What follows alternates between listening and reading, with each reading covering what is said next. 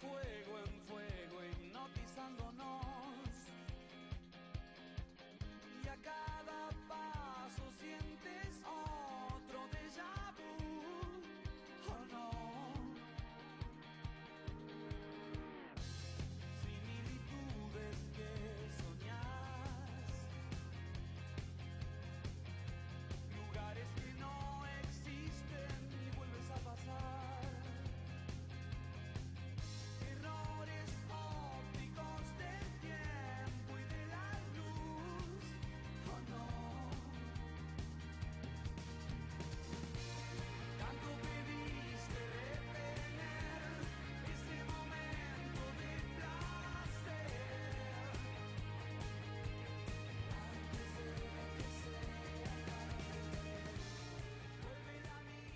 Bueno, buenas tardes para todos. Aquí estamos felices de recibirlos nuevamente, como cada semana, en nuestro programa semanal y ahora que hacemos por FM Marín 90.5. Y estamos, estamos muy contentos porque estamos festejando los 100 años eh, de la radio en nuestro, en nuestro querido país, de aquellos locos de la azotea que, bueno, que, decidieron que a partir de allí el mundo se pudiera comunicar digamos, a través de una radio, una cosa alucinante eh, un medio increíble que, nos comunica, siempre digo, eh, cuando éramos chicos me acuerdo que con dos pilas uno podía conectarse con el mundo entero, saber lo que pasaba.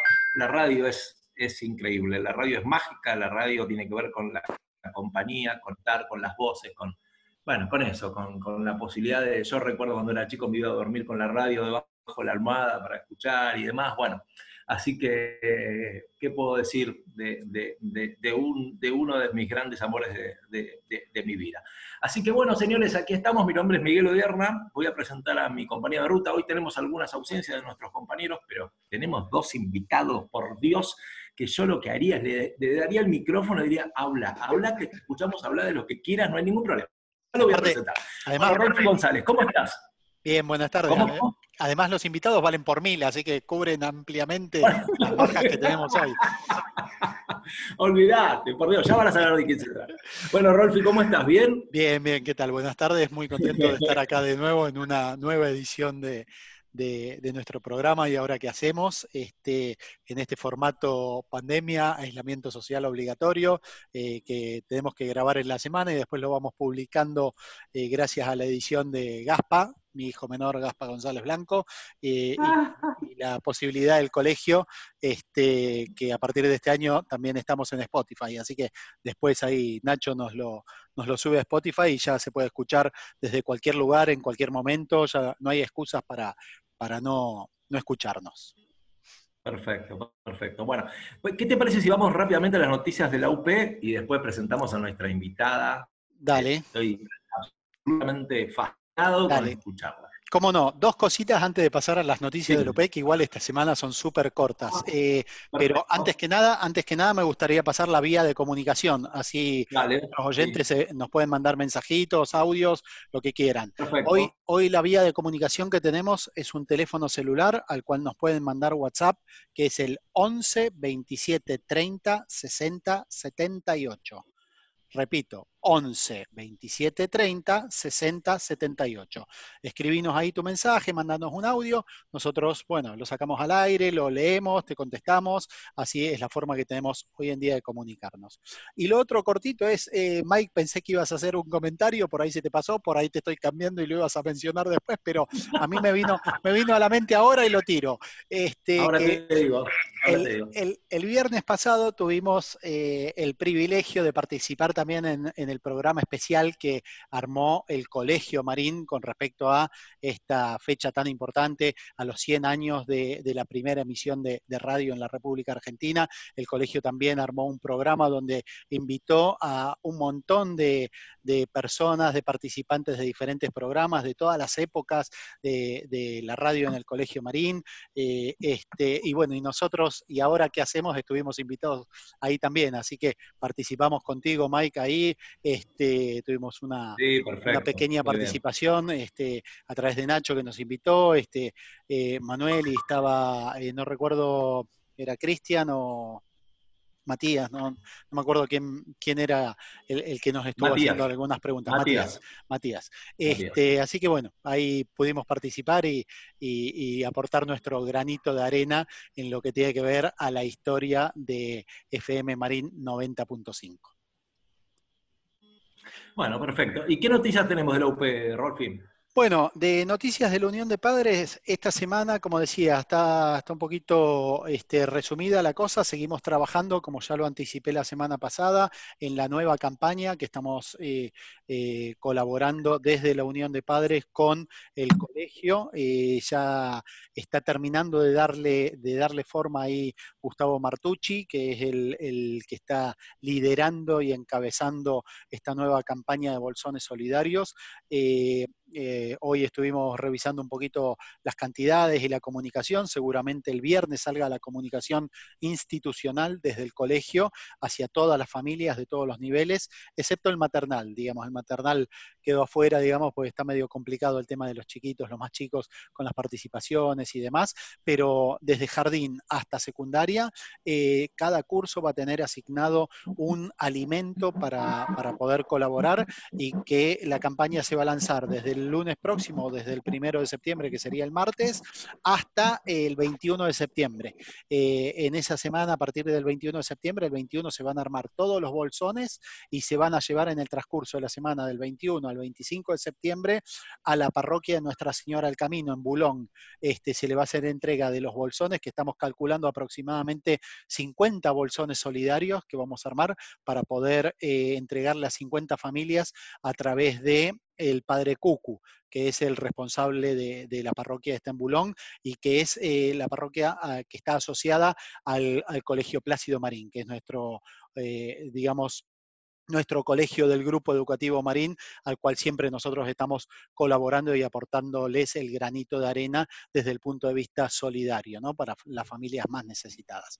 Así que esa es la, próxima campaña que, ya la verán publicada seguramente eh, a partir del viernes en todas las redes sociales y a la cual les pedimos, como siempre, a nuestra comunidad que eh, que bueno, que aportemos, que podamos colaborar, digamos, eh, no, es algo muy pesado. Para dar ejemplos, se está pidiendo dos paquetes de medio kilo de arroz, dos paquetes de fideos, este, alguna caja de té, y todo bastante equitativo desde el punto de vista, como ya lo comuniqué la semana pasada, se estuvo calculando para que más o menos en promedio cada familia o cada chico tenga que aportar lo mismo y ande en el orden de los 200, 300 pesos. Tampoco es un valor tan significativo y creo que todos lo podemos aportar. Puede ser que haya alguno que le cueste en estos momentos particulares que nos está tocando vivir, por la situación particular que pueda tener una familia, algún padre, alguna cabeza de, familia que a lo mejor no está trabajando este, y demás. Son casos particulares puntuales que, bueno, obviamente los entendemos y también los apoyamos y les damos todo nuestro,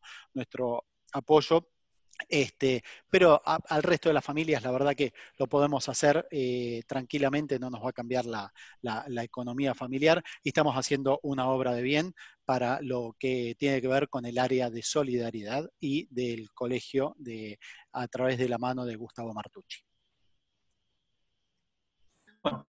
Bueno, y ahora a ver, ¿qué podemos decir de ella?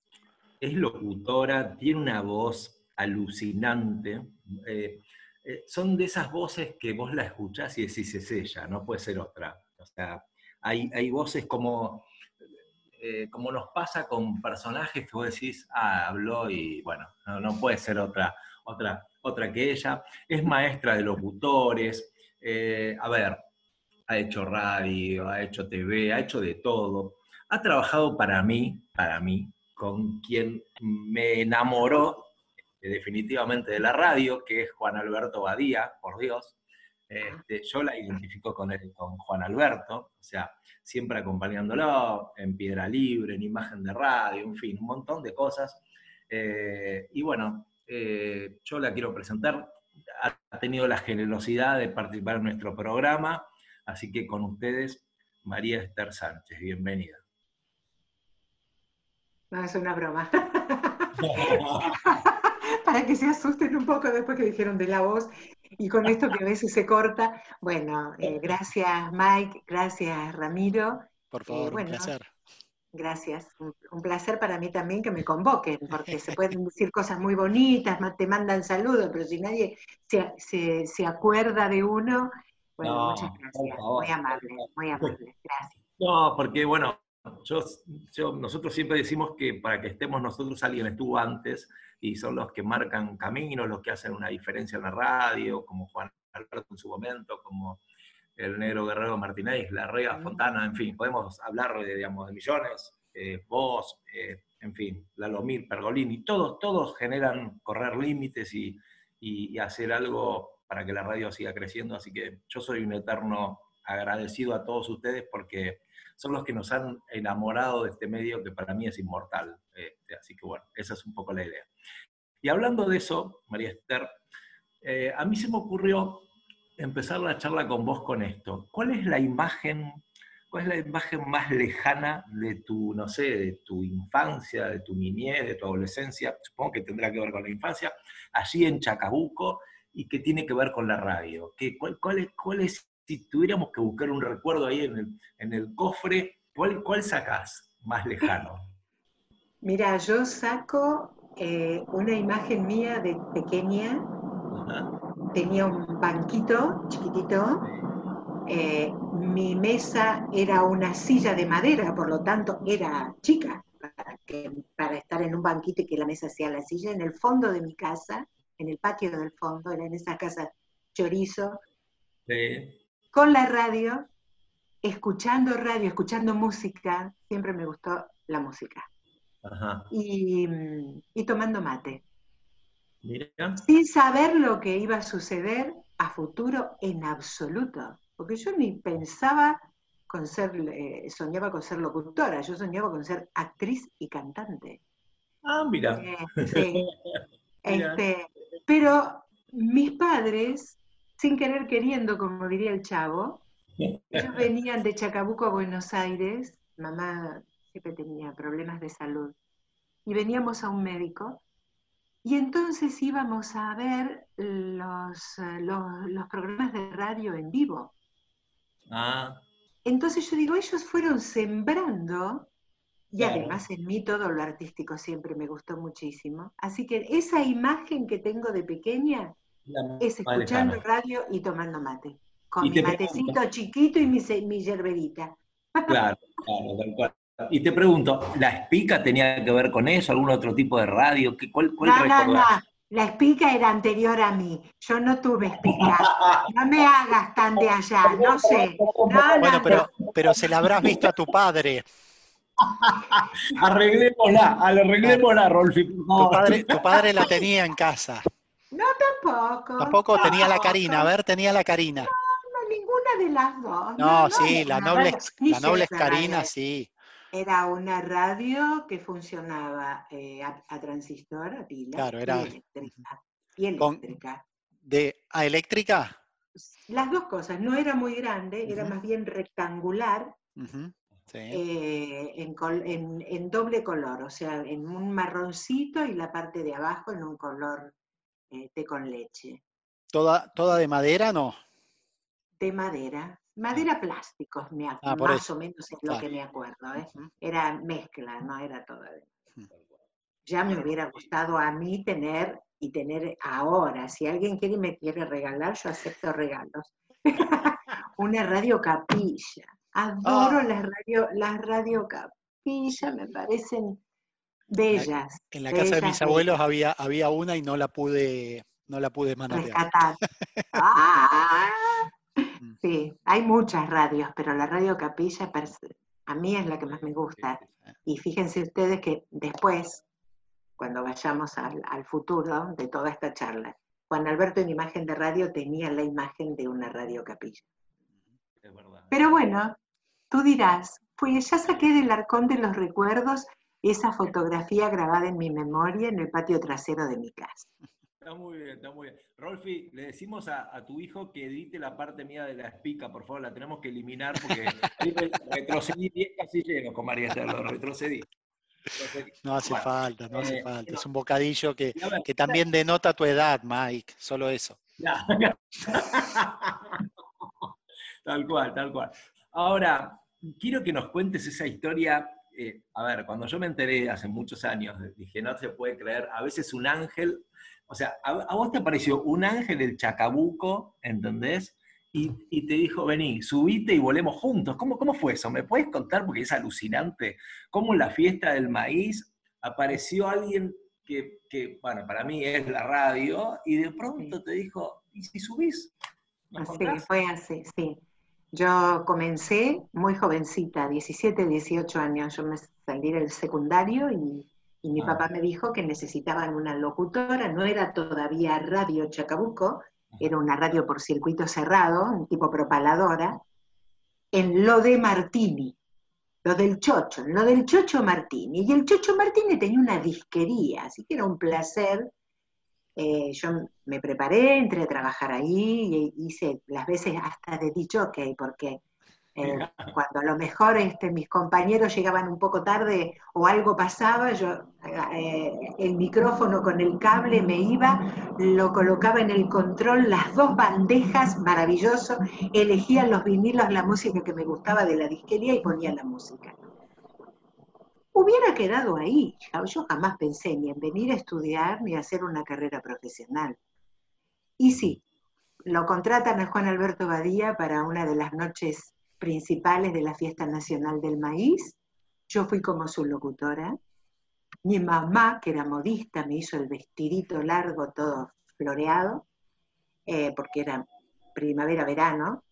Y ahí nos conocimos. Y Juan Alberto fue quien me dijo que yo tenía muchas condiciones porque no, pensaba en venir a estudiar a Buenos Aires.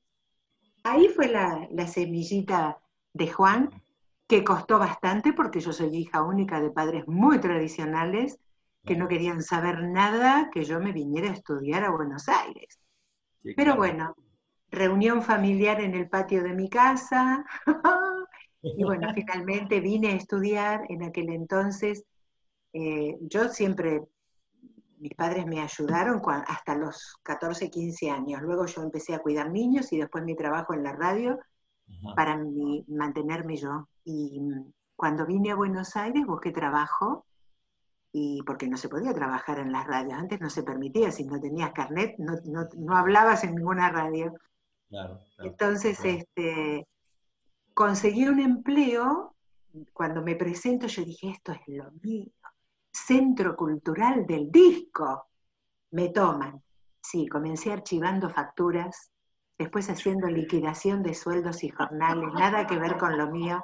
Los discos estaban abajo en la parte de la disquería y yo arriba. O sea, bueno, como un, viejo, una vieja publicidad, has recorrido un largo camino, muchacha. Así que esos fueron comienzos. Y cuando vos lo conociste a, Juan Alberto, a ver, dentro de tus, de tus poquitos años, ¿habías tomado dimensión de quién era Juan Alberto o todavía no? No, no. Mucha gente lo seguía y mucha gente con los Beatles. Este, mm. De hecho, yo, un compañero mío de la radio era maníaco total. Yo no. Yo era de Salvatore Adamo, Leonardo Fabio, Palito Ortega, yo tenía los pósters en mi cuarto. Este, y, de, y fíjate vos que los grupos, si bien amaba a los Beatles, pero no era tanto como Juan, eh, grupos extranjeros sí, que después se disolvieron. Eh, em, Charles Aznavour, me acuerdo que mi primer baile, que fue un asalto, de los chicos y las chicas, yo era eh, muchacha guía, la rama femenina de los Boy Scouts, y en esos asaltos, mi primer baile, mi primer asalto más o menos apretado fue Venecia sin ti, Charles Aznavour. No me lo olvido más. Así que bueno, eh, la historia fue así y yo me preparé porque los exámenes eran muy exigentes en aquel entonces y si bien yo tenía mi experiencia de tres años en Chacabuco, un año y medio en la publicidad Martini y ya un año y medio en lo que fue después y lo es actualmente LT36 Radio Chacabuco, en aquel entonces estaban solamente COSAL, privado, y SER, público. Y me presenté en los dos y rendí en los dos Y me preparé durante un año, porque en aquel entonces, por ejemplo, ISER eh, tomaban en el examen de ingreso fonética de inglés, francés, italiano y alemán. Fonética, o sea, que lo que un locutor pronunciaba para anunciar un tema musical o artistas, o... así que yo tenía una base de inglés y francés del secundario y estudié en la Dante Alighieri de Chacabuco, me preparé un año para la fonética de italiano, y con una compañera mía del secundario, que sus papás eran eh, yugoslavos, el alemán y cultura general. O sea, los de ahora, los chicos que se preparan ahora no tienen la menor idea lo que eran rendir los exámenes de antes. Entré en el COSAL, me faltaba el último examen de ISER. No sé si yo ya me estoy aventurando a preguntas tuyas, yo me metí ya en mi historia. Yo sigo y, Mariano y Ramiro toma mate, vos dale nomás. Lástima que no sabía que era tanto, mira, si no me traía el mate. Este, y el examen final de ISER, la nota y el examen final era de práctica, lo da eh, Juan Ramón, el papá de Juan Alberto. Claro, el papá. Que era profe, menos mal que no fue profe mío, aunque él ya después me amaba. Era así, Juan Ramón. Y da todas las notas y la mía no. Y yo que venía provinciana, provinciana, tenía un nudo en la garganta y dice, bueno, ya están todas las notas. Y en aquel entonces, como eran pocos los de ingreso, se daban las notas en el momento. Desde la nota más baja y los que quedaban afuera no entraban y no aprobaban las notas más altas. ¿Falta alguien? yo, señor. ¿Y cómo se llama usted? Digo, María Esther Sánchez, señor. ¿Usted es la chica de Chacabuco? Sí, señor. Bueno, yo quiero decirle, señorita, que usted tiene un 10 y yo tendría que darle el carnet. Usted no necesitaría estudiar, pero tiene que hacer el curso igual. Y ahí me desarmé, se me caían las lágrimas, mis compañeros me abrazaban. Así que ese fue el, el ingreso a ISER Luego Juan Alberto me mandaba saludos y yo por ética, yo además me daba mucha vergüenza, eh, y yo decía, bueno, cuando yo me reciba, yo lo voy a ir a saludar a Juan Alberto. Y fíjate vos que cuando me recibo, comienzo, era de lunes a lunes, suplencias en todas las radios. Eh, las suplencias de antes eran si alguien estaba enfermo, o en las fiestas, o en las vacaciones. Y en aquel entonces Mundo, Mitre y Antártida estaban donde hoy está Radio Nacional, en Maipú 555. Yo comienzo a trabajar en Mundo, hice charlando las noticias con Luis Garibotti, fui locutora también de un programa de Canela y otro programa de otro periodista. Y Juan estaba en Mitre, no me acuerdo si era el segundo o el, el primero o el segundo piso. Y ahí lo voy a saludar a Juan Alberto. Y yo siempre hago la misma broma con doble intención. Y yo digo, y Juan Alberto me hizo hacer lo que le hacía hacer a todas las locutoras. ¿Qué? La tanda. Entonces hicimos justo en la tanda y ahí comenzamos eh, un, un, contacto no tan directo, pero fue la primera vez que nos vimos. Y yo trabajé en Radio Rivadavia, ahí comencé en Radio Rivadavia ya con relación de dependencia, hacía FM y las suplencias en AM, suplencias de Rina y Beba, las, locutores, las locutoras de la REA, eh, estuve suplantando a Susi de Balcón Carrizo. Susi fue una excelente amiga, excelente amiga, tal es así que somos, somos, porque los muertos no están muertos, somos comadres y su hijo es padrino de mi hija.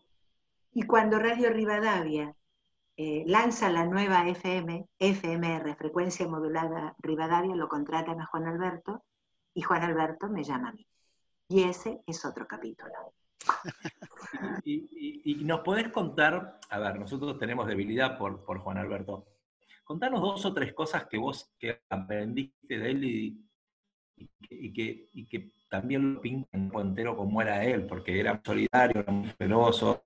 Digamos, ¿qué, ¿qué, nos puedes contar? Dos cositas que vos decís y hiciste un posgrado con él al lado. Mira, em, Juan tenía muy buen humor, y era muy pícaro, muy pícaro. Y él observaba cada uno de nosotros como éramos eh, para, varias cosas. Primero, su solidaridad y dar la posibilidad al otro de poder desarrollarse. Lo hizo conmigo y lo hizo con todos los que trabajaron con Juan Alberto. Tal es así que yo comencé haciendo con él la tanda y, los datos del tiempo y el pronóstico, cosa que yo les enseño a mis alumnos, porque a lo mejor les parece que decir solamente los datos del tiempo y el pronóstico es poca cosa. Yo le digo, si vos lo decís y decís el mejor pronóstico y los mejores datos del tiempo, te van a poner un auspiciante. Ahora está todo más o menos, pero en aquel entonces era así. Y tal es así que eh, teníamos auspiciantes para el pronóstico, para los datos del tiempo.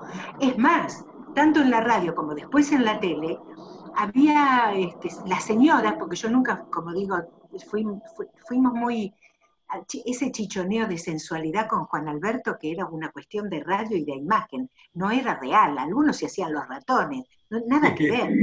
Y las mujeres me llamaban y me decían, ¿le dedicas el pronóstico a mi marido? y entonces, por eso decía, la temperatura, para, qué sé yo, para Ramiro, la temperatura actual en la ciudad de Buenos Aires es de 18 grados, bla, bla, bla, y Ramiro se enamoró. Sí, Ramiro se enamoró. Así que bueno, historias hay, pero muchas, muchas. Después con Juan, por ejemplo, hacíamos los, las, este, las animaciones y conducciones de festivales eh, benéficos o festivales en, en querida Jeva, y me acuerdo que, claro, la gente no me conocía a mí personalmente, salvo por el comercial de la yerba. Entonces, en una, la primera presentación que hicimos, que estaba lleno, lleno, me acuerdo que ese día cantó, estaba Silvio Rodríguez, que le hice una nota. Entonces yo me aparecí em, con un desabillé, que me acuerdo que era de mi mamá, todo, o sea, esas cosas locas que yo hacía, una peluca, anteojos, unos anteojos con un marco blanco grandote, toda tapada, y entonces cuando, cuando yo me aparezco, que todos miramos diciendo, ¿y esta loca quién es? ¿Quién es? Y ahí Juan Alberto dice quién era yo, y yo me empiezo a sacar la peluca, los anteojos, bueno, todo, y era, era María. Qué bueno. Cuando yo digo que empecé primero haciendo los datos del tiempo y el pronóstico, yo en, algún momento les dije que yo amaba todo lo artístico, por eso de cuando era chica que quería ser actriz y cantante. Entonces yo me llevaba a mi casa todos los suplementos de espectáculos. Clarín yo tenía así en mi casa, que me fascinaba. Juan, observador, un día me dice, María, o Ma, porque me decía Ma también. Dice, ¿no te gustaría este, hacer espectáculos en el programa, siempre hablando de Piedra Libre? Ahí fue una de las primeras grandes, grandes maravillas que yo sentí que tocaba el cielo con las manos. Y sí, entonces yo pasé a ser María, la pantera del espectáculo. Me ponía la cortina de la pantera rosa. Y era maravilloso porque a mí se me abrió todo un mundo maravilloso que yo siempre deseaba frecuentar, haciendo las notas a los actores, a los músicos. De ahí a futuro yo creo que fui una de las pocas mujeres, y no fui una de las únicas, locutoras y mujeres, animadoras y conductoras de los festivales barrock presentando a todos los músicos. Eh, y bueno, ahí, y después cuando hice una nota a Pepito Cibrián, me enamoré de la comedia musical.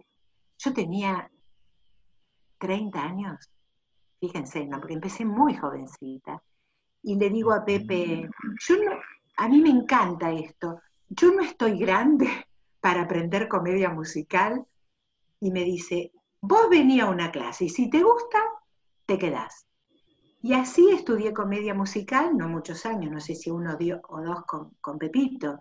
Y así estudié teatro en la EMAD, Escuela Municipal de Arte Dramático, y con el maestro Rodolfo Graciano y con Osvaldo Guidi.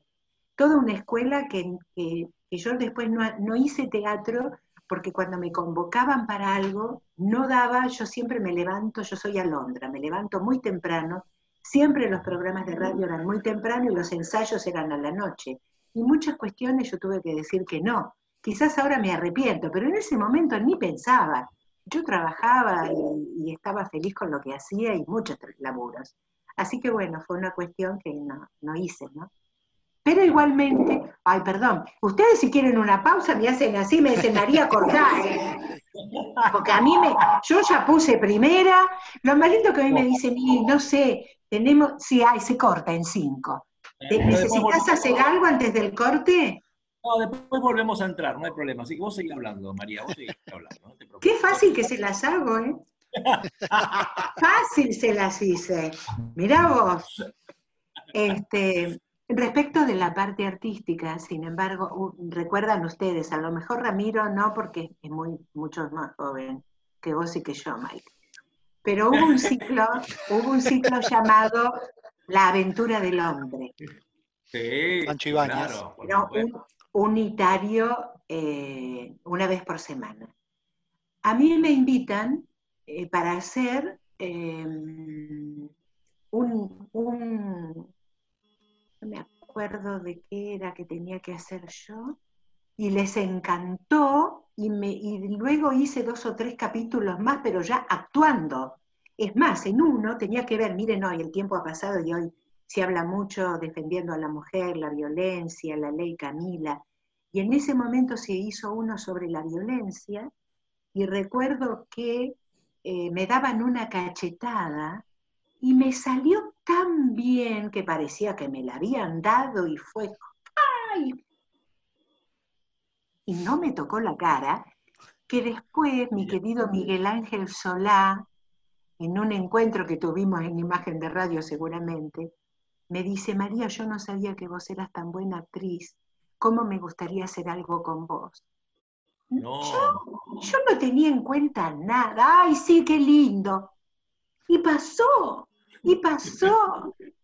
Miguel Ángel, si te llega esto, todavía estamos a tiempo eh, de hacer algo.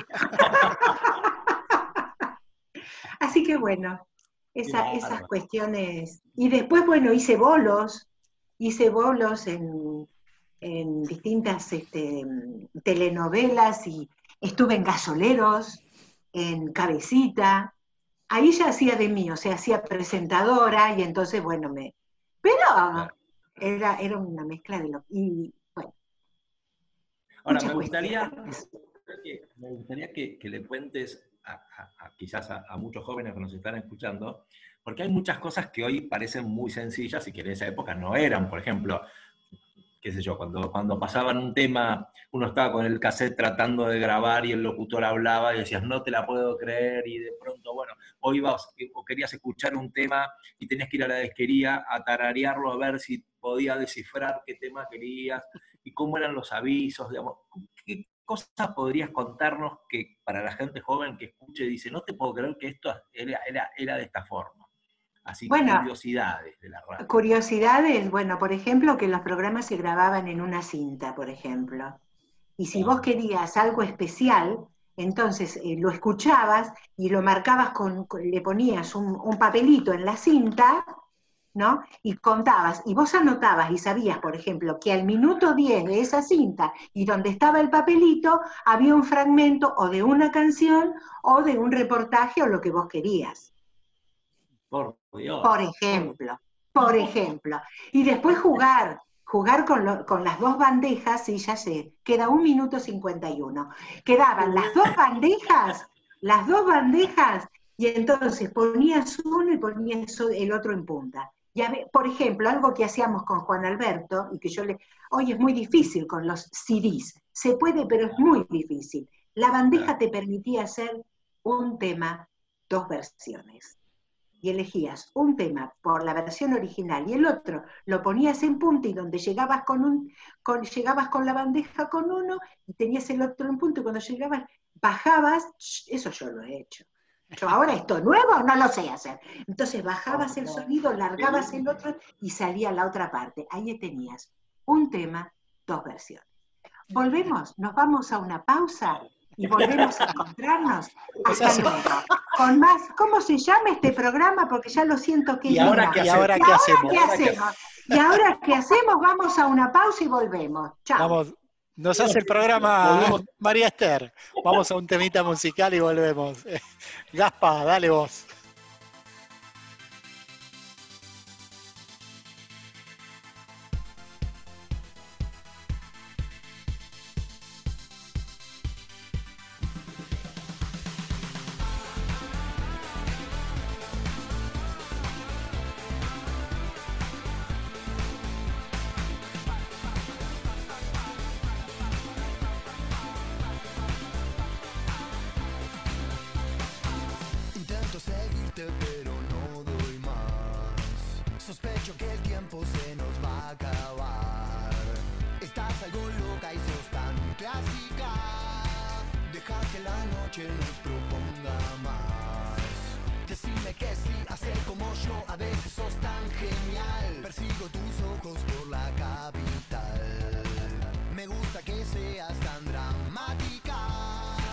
Tus ojos dibujan una eternidad. Y está muy bien así, por hoy no pienses más. Yo sé que lo necesitas. Me quedo con vos, yo sigo de largo, voy a buscarte.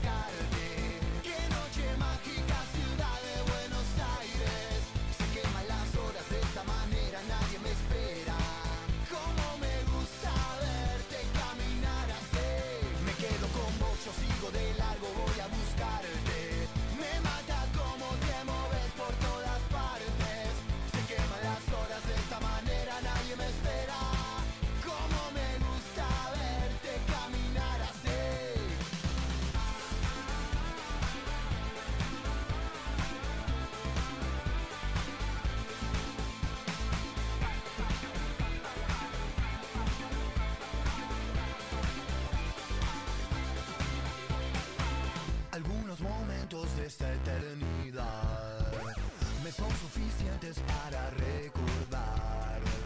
Tus piernas bailando son tan mágicas. La noche se presta para mucho más.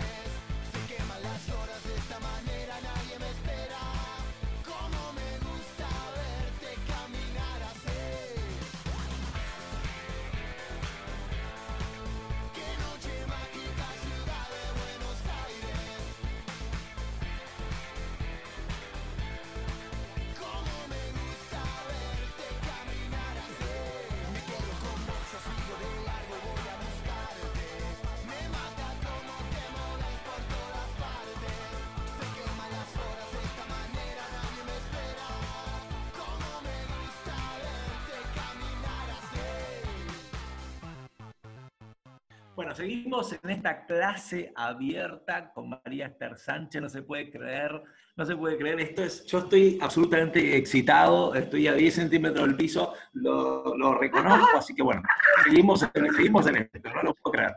Bueno, eh, Aparte- María, aparte, nos fíjate- Mike, que no, no maneja los tiempos perfectos, vos fíjate que agarró y dijo, bueno, se va a cortar, listo, vamos a, a un corte, a un temita musical. Claro, o sea, o sea, nosotros volvemos, entonces continuamos con, ¿y ahora qué hacemos? Si usted quiere dejar su mensaje, lo puede hacer al 11 27 30 60 78. Pero mirá, Espectacular. un lujo, esto ya lo corto eso y salen todos los programas ahora, ¿eh? Bueno. ¿Sabés que tengo la sensación. Rolfi, tengo la sensación que, que ella va a llegar, tiene condiciones, tengo, la, tengo esa sensación, que importante en la radio. ¿Sabes que a mí también me da la misma impresión? Bueno, seguimos, seguimos. Muchas gracias por, por la fe que me tienen. Muchas gracias. Con respecto, con respecto a, a la locución y bueno, los comerciales y todo lo demás, el hecho de, de- de ser mujer, digamos, eh, se, se te complicó en algún momento? ¿Es lo mismo? Porque a veces, no sé, yo noto que como que hay más voces masculinas en, en los Sí. avisos y, y las voces femeninas es como que o aparecen al principio con un toque o cerrando, digamos. ¿Es, es una impresión mía? ¿Es así? No, es así, es así. Si bien ha crecido mucho la participación de la mujer, vos girá el dial, diríamos, a la vieja usanza. Sí. La mayoría de los programas están conducidos por hombres. Y la locutora es, es quien apoya a- al hombre eh, precisamente para los datos del tiempo, para una sonrisa. Y bueno, sí, todavía falta. ¿Y por Eh, qué, digamos, por qué supones que, a ver, a mí hay mujeres que son brillantes, no es un problema de ser varón o mujer, hay mujeres que son brillantes, ¿no? ¿por qué no sucede esto? ¿Qué, hay todavía prejuicios? Yo creo que todavía hay un machismo en los medios o en los, no sé, productores, conductores, radios, dueños, no tengo idea. Pero evidentemente hay, porque si no, habría más mujeres. Y yo opino lo mismo que vos. Creo que hay mujeres con muchas condiciones. Eh, de, hecho, que tenés una, y sin embargo, estoy haciendo la conducción de ningún programa. Qué cosa, ¿no? Vos fíjate, em, volviendo a, mis comienzos, em, yo fui requerida muchísimo para avisos. También hice doblaje, en eso, recordando las actuaciones, en la película de en la parte del león, yo hice un doblaje de una mujer o de una chica que se quejaba o lloraba, creo que se quejaba, gritaba, lloraba, algo así, volviendo a la actuación, ¿no? Pero después muchos avisos, avisos comerciales, avisos institucionales, avisos de radio, avisos de televisión, campañas de televisión, porque si bien estuvo el comercial de la hierba que fue muy famoso, que fue una campaña de cine, radio y televisión. Maravilloso, maravilloso. ¿Cuál era? Se puede decir la marca, ¿eh? ¿Se puede? Sí, sí, sí. Porque si, vos ahí a tus espaldas tenés la promo de una gaseosa, no sé si te, te pone acá en el programa, ¿le pone la gaseosa? No, acá, no tenemos la del 7, la del 7 no, no te pone nada, no, pues yo de Dios que estoy mirando ahí No, no, esto, es una que te ponga ¿No? Bueno, entonces, soné, o sea que acá tampoco, bueno, listo. No, eh, Yerba Unión. Yerba Unión. Y, fue maravilloso porque fue un comercial realizado por un director de cine, por Estañaro, en los estudios de Martínez, donde se armó un estudio de radio y el control. Muchos veían y pensaban que realmente estaba hecho en un estudio de radio. Eh, y fue logrado con una fidelidad maravillosa, era entrar, el cartel de aire, todo, y los mejores mates de mi vida, porque como además eran las tomas con el mate y la cámara metida ahí, donde iba el agüita y se levantaba, entonces yo tomaba, toma dos, cambié la hierba. Claro, era siempre el primer mate o el segundo como mucho. fíjate, además de eso a veces se lo cuento también a, a mis alumnos, ¿no? Cómo la adrenalina funciona. Yo, cuando ese día, yo estaba con angina roja y tenía temperatura. Y grabé y el sonido salió en vivo. Yo no se hizo doblaje, nada. Yo en ese momento no sentía nada más que eso, hacer radio, aunque era un aviso. ¿eh? Y, además el pelo, porque el pelo mojado, que el pelo, que esto. Ah, y ese mismo día, a la noche, realizar la locución en vivo y la presentación de un desfile de modas en el Sheraton, que eran esas épocas brillantes. Terminé esa jornada y al día siguiente sí. No hablé más. Diez días en cama. pero, pero lo logré y lo hice. Y lo hice. es maravilloso. Eh, y bueno, es así, los avisos. María, María vos, recién decías que cuando en la época que vos estudiabas y demás era como muy exigente todo. ¿Qué cosas sentís, pero desde, desde, la, desde, digamos, desde la buena onda, no, no, no como un ánimo de, de, criticar y nada más, sino desde, desde, un lugar constructivo, vos como docente? En los medios, ¿qué, qué cosas sentís que algunos locutores, digamos, cometen algunos errores que quizás... Eh, no se dan cuenta y que habría que evitarlos. ¿Podrías decirnos algo desde lo constructivo siempre, no? Sí, bueno, eh, Ramiro no le voy a decir nada, Ramiro vos no sos locutor, ¿no? No, no, no, pero igual yo vi, yo me di cuenta cuando yo hablaba y daba las noticias de la Unión de Padres y demás que vos gesticulabas y me pareció como que hasta que anotabas. Digo, bueno, después me va a decir mis errores. No, no, no, no, no, no, tomaba nota, pero no, no, no de eso. Eh, gracias, qué buen observador que sos. ¿Cómo te diste cuenta que yo anotaba? No, es comenzar no es arrancar. Eh, esto no salió al aire, es en la previa. ¿Y qué te parece? Eh, ¿Arrancamos? Y Mike te decía, bueno, comenzamos en minutos y cuando comencemos, o sea, Mike, vos estás perfecto. A Ramiro le doy con un caño que no es arrancar, sino es comenzar. Y muchos locutores, no, pero muchos locutores lo dicen, porque yo digo que son locutores que se envician por un vocabulario que está... ¿Yo por qué lo hago puro? Porque además yo estoy permanentemente corrigiendo. Son tantos años, qué sé yo, 17, 18 años siendo profe, que mi oreja está que lo, capto ahí, ¿entendés? O a la mañana, está bien, son periodistas, pero aunque sean periodistas lo pueden decir bien, porque los periodistas, cuando por ejemplo en los canales o en la radio te hablan de la tapa del diario, y no es tapa, es la portada o primera plana de un diario. Vamos a compartir juntos eh, los títulos de la portada del diario tal. Y son los títulos de portada, no es la tapa del diario. Yo siempre digo, la tapa es la tapa de la olla o son las tapas de las empanadas. Y cuando los alumnos, los, que van a ser este, futuros locutores, hablan, hablan, hablan sin respirar, les digo, pará, hace una pausita, que parece la tapa de empanada sin separador, ¿viste? se te pegotea todo. Bueno, maestro de maestros, sin ser argentino, el locutor parlanchín fue el dueño maravilloso de las pausas, los silencios, la manera maravillosa de expresarse. Hablo de Hugo Guerrero Martínez. y él era mi ídolo. Fíjate vos. Allá, en Chacabuco, yo lo escuchaba y yo me ponía ahí en la radio y me fascinaba. Era, la persona que él hacía con los tiempos y con su programa lo que quería. Y tomaba un libro y te lo leía y a vos no te aburría. Y vos lo seguías y estabas enganchado en la radio. ¿Por qué? Porque con sus tiempos, sus tonos y sus matices te fascinaba. Sí, sí, totalmente, Y es lo que se perdió. Lamentablemente se pierde mucho. Se pierde mucho. Pero bueno. Sí.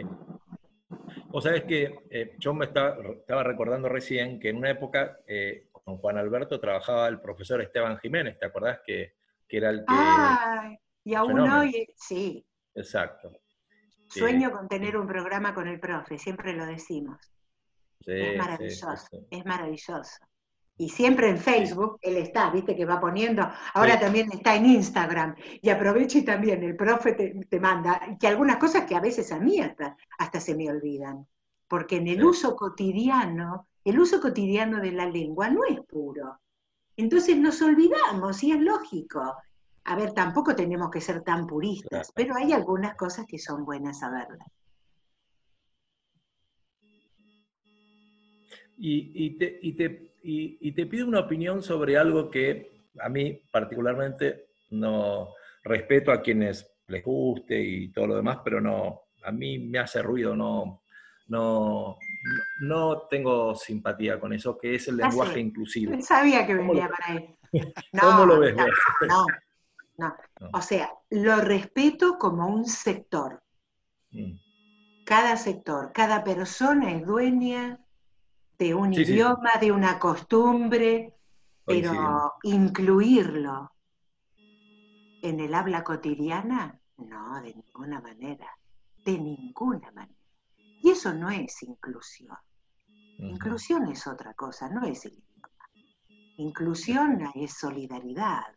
inclusión no, pasa es por respeto por el otro. No, pero bueno, son modas, son costumbres y son también cada ciclo, cada década, hablando, haciendo alusión un poco al centenario de la radio, cada década tiene sus costumbres y el ser humano y las sociedades también tienen sus costumbres y tienen sus rebeldías. La década del 60 tuvo su rebeldía, con los hippies, la música. Entonces, cada, cada década tiene algo rebelde. Y yo creo que, que hoy la rebeldía pasa por los pañuelos verdes y pasa también por, por, el idioma este, de inclusión que le llaman. Creo que es la, revolución un poco, no revolución, la protesta de esta década, me parece a mí. Claro. ¿Y por Pero yo lo respeto, porque, a ver, quiero aclarar esto, yo los respeto aunque mis ideas sean absolutamente diferentes. Sí, sí, coincidimos totalmente, tal cual. Acá no están discusiones, eso claro, exactamente. Son gustos. Igual, igual, igual yo al menos a mí me, digamos, como que me duele el oído.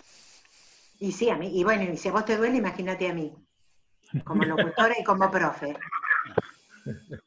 Y, cuando, y es más, a veces me toca algún alumno o alumna que por ahí se manda un... ¿no? En la práctica de la radio comienza el programa. Hola, ¿qué tal? ¿Cómo les va? Bienvenidos a todas, a todos. Le digo, para, ¿conmigo no? Está todo bien, pero tranquilos. Rolfi, ¿de qué nos vas a hablar hoy? Porque, bueno, mirá que tenés una estrella de la radio, así que espero que hagas honor a, semejante este, invitada. sí, eh, me da un poquito de miedo, no sé si me animo, pero yo estoy más intrigadísima porque no sé lo que vas a hacer. Eh, bueno, yo te, cuento un poco, María. Eh, yo tengo un segmento este año relacionado con los autos eh, y dando consejos, consejos para los usuarios de los autos, los consejos de ahora de qué hacer con los autos durante la pandemia por la falta de uso, cuando uno sale a la ruta en condiciones mojadas, el mantenimiento del auto, diferentes, diferentes cuestiones relacionadas con, con los autos y para los usuarios comunes que por ahí no tienen tanto, tanto conocimiento entonces le damos eh, algunos consejos de, qué hacer, qué revisar y, demás. Y bueno, hoy, hoy la verdad que como estamos haciendo un programa especial y eh, se están cumpliendo los 100 años de, la primera emisión de, radio acá en la Argentina, el tema que voy a tocar es la historia de la radio en el auto. O sea, cómo arrancó el tema de tener una radio adentro del auto. Viste, vos fíjate, perdóname que te interrumpa, ahí corresponde muy bien la palabra arrancar, porque estás hablando de autos, ¿viste? Seguí, No tomé, no tomé, no tomé el, es para sacar ese arranque de adentro de mi cabeza va a costar muchísimo.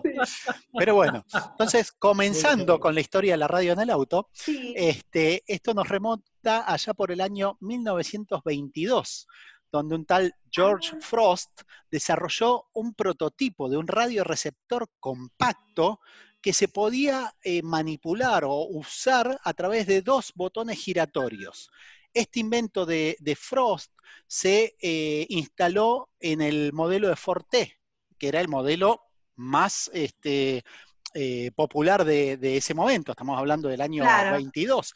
Se instala en, en, el Forte y ahí es que, digamos, es el primer automóvil que tiene un equipo de radio instalado.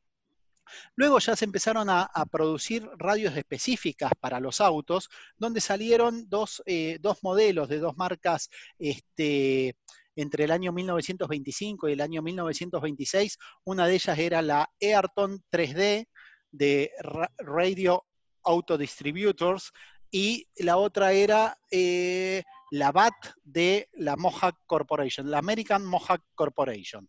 Eh, tampoco tuvieron grandes digamos, buena, buena, buena llegada eh, en los fabricantes de autos, y así se avanzó. Y allá por el año 27, otra compañía de Filadelfia, que era la Storage Battery, eh, ahí hizo una radio compacta que pesaba tan solo 20 kilos y esta fue la que se empezó a ah. incorporar en, los modelos, en los diferentes modelos de autos que se vendían allá por el año 1927.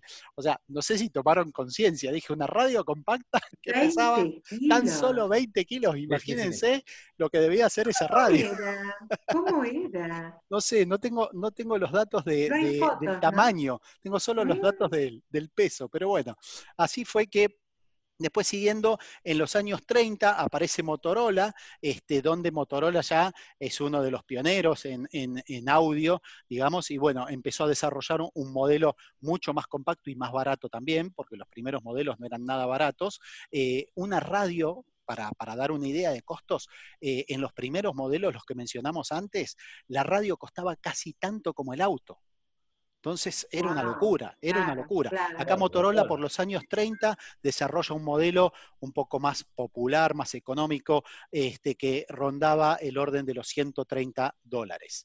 Eh, ya en la, década del 40, luego de, de la Segunda Guerra Mundial, ahí gracias al tema de la guerra y demás, hubo muchos avances tecnológicos en telecomunicaciones y demás, y todo eso después se vuelca a la industria de la radio en general. Y acá se ve ah. beneficiado también eh, la radio para los automóviles. Eh, aquí, digamos, fue bajando, se siguió bajando el costo y se popularizó aún mucho más el uso de la radio en los autos. Pero estamos hablando de amplitud modulada, AM, o sea, en esa época todavía eran radios de AM.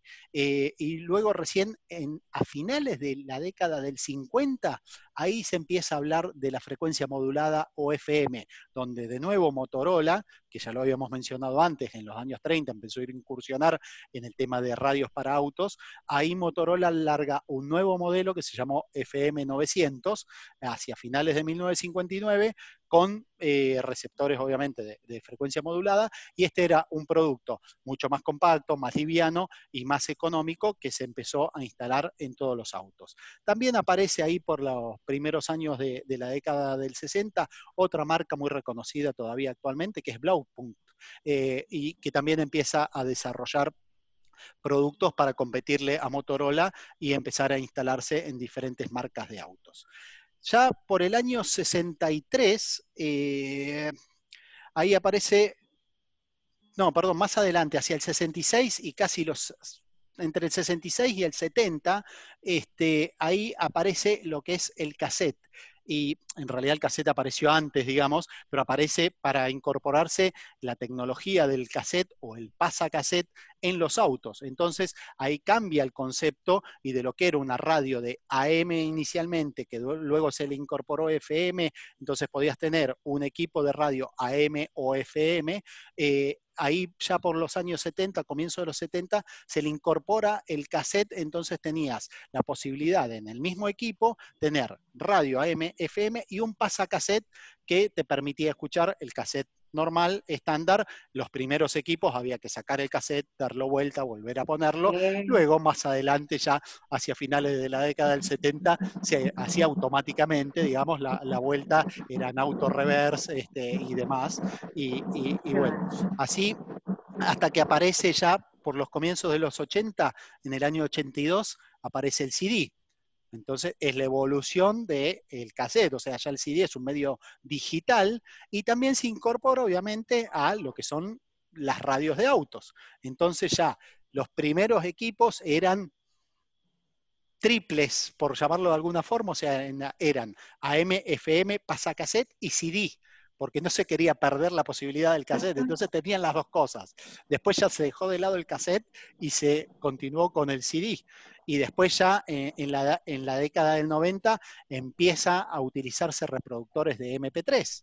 Entonces, al utilizarse reproductores MP3, se vuelca esa tecnología también hacia los autos y empieza a dejarse un poco de lado el tema del uso de los CDs. Entonces ya entrando en el nuevo milenio, en el 2000, digamos, la nueva década y el nuevo siglo, ya ahí se deja de lado casi por completo el CD y los autos tienen radio o MP3, digamos. Ya directamente la, digitalización total de, la música almacenada en estos equipitos chiquitos que eran los primeros reproductores MP3, volcada a un equipo de radio del auto, donde se, podía conectar.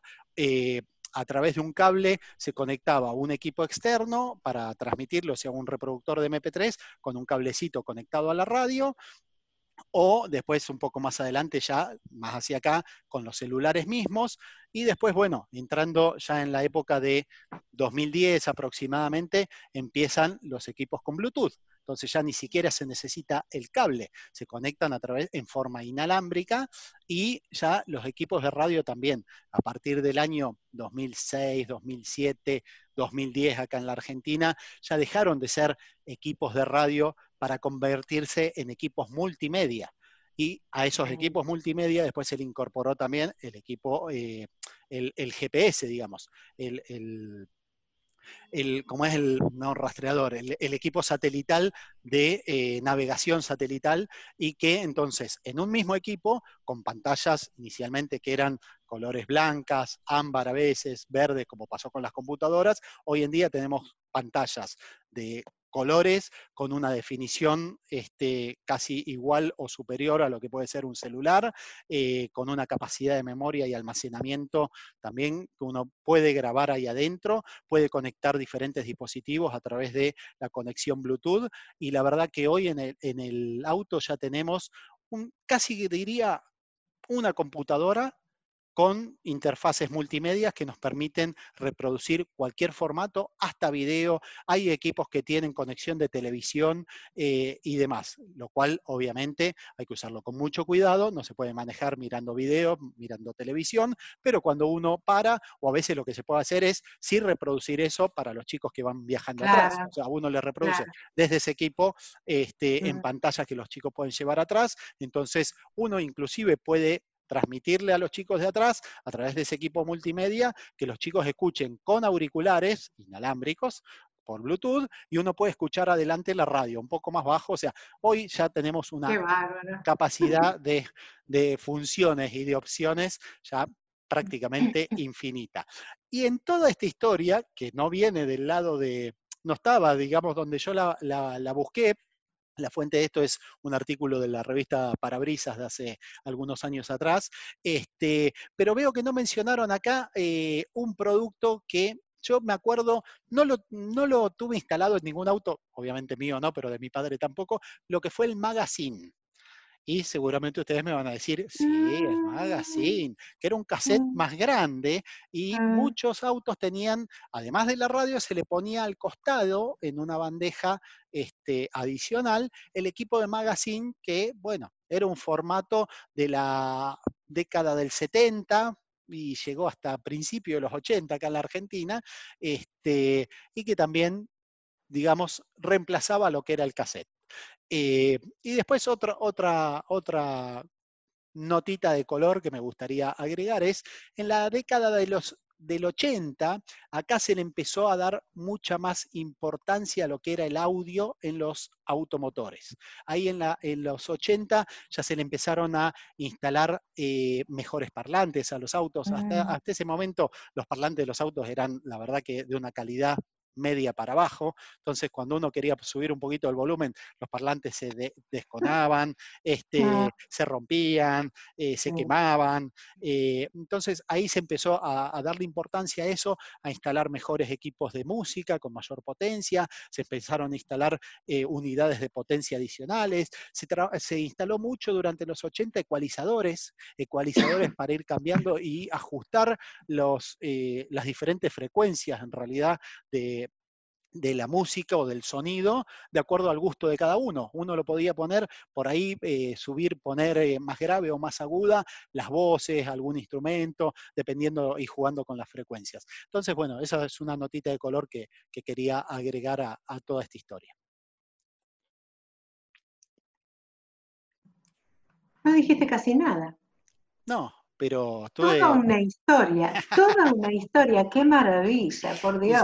y, que, yo no conocía, la verdad, ¿eh? porque no, conocía los orígenes, cómo había empezado. Nunca me imaginé que podía ser tan grande un equipo de radio que pesara 20 kilos. Este, y la verdad que hemos transitado en estos casi 100 años, porque empezó en 1922, o sea que van 98 años de, que se instaló por primera vez un equipo de radio en un auto, este, mm. tantas variantes, tanta diversidad de, equipos y a lo que hemos llegado hoy en día.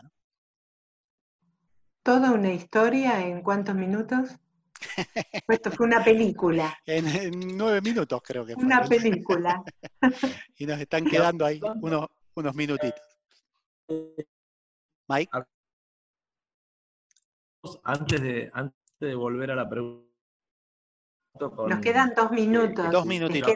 radio. Yo dije nos quedan, viste, ya estoy metida acá. Digo, nos quedan dos minutos. Ojo lo que vas a preguntar. No, no. Si, tu papá tenía algún auto con radio que vos escuchabas, algunos eran domingueros que iban los domingos dando sí, vueltas por ahí. pero lógico, sí, sí.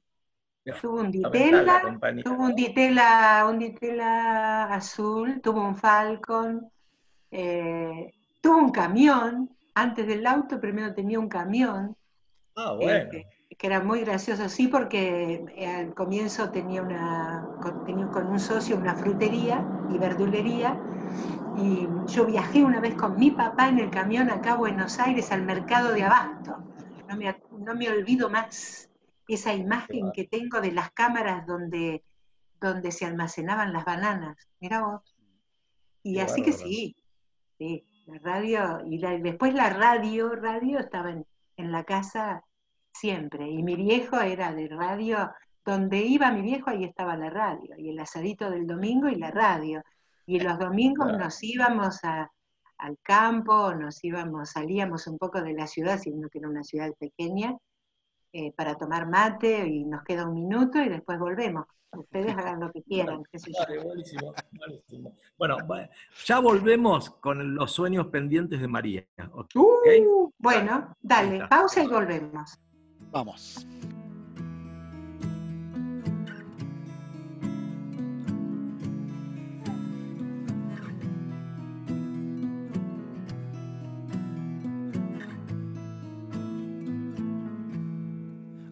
Loving can hurt. Loving can hurt sometimes. But it's the only thing that I know. when it gets hard You know it can get hard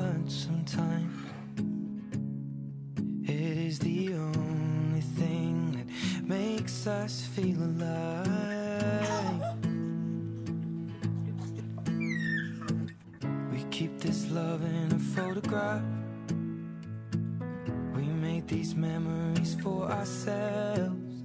Where our eyes are never closing Hearts are never broken, and time's forever frozen still.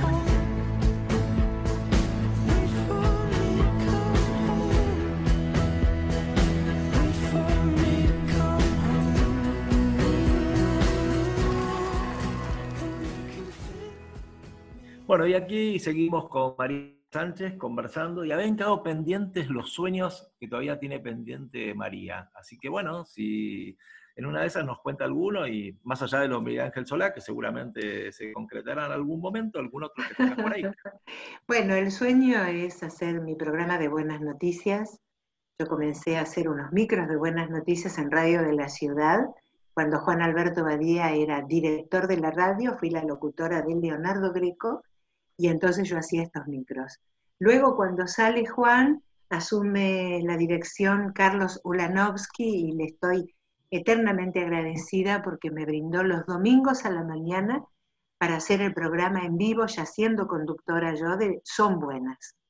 Y ese Son Buenas siguió en, en otros años, después en radios online y me encantaría poder hacerlo y poder hacer un programa federal, un programa de buenas noticias, de solidaridad, de música, de humor. Eso es lo que quiero hacer y ojalá se dé. Sí, seguramente se hará, seguramente. Uno es lo que desea también, así que tiene que ver con eso, ¿no? Este, el deseo es, es, uno de los motores con los cuales logramos muchas cosas, o por lo menos este, iniciamos el camino de, los sueños. Sí, y a veces sin querer o sin saber. Ya el hecho de proyectarlo y de tener el deseo dentro del alma, el caminito se va haciendo. Yo espero que sea, que sea pronto, por favor. Estoy muy bien para hacerlo. Les pido, por favor, entre el Martín Fierro que no me dieron y el programa que quiero hacer, por favor, se lo ruego, este universo, Dios, María Santísima, ángeles, arcángeles, serafines, peregrinos, toda la gloria celestial y todos, y todos los demás, porque yo creo y son todas las fuerzas conjuntas. Muchas gracias. Su mensaje ha sido registrado. Bien. ha quedado grabado. Ha quedado grabado en el universo. y en el más allá.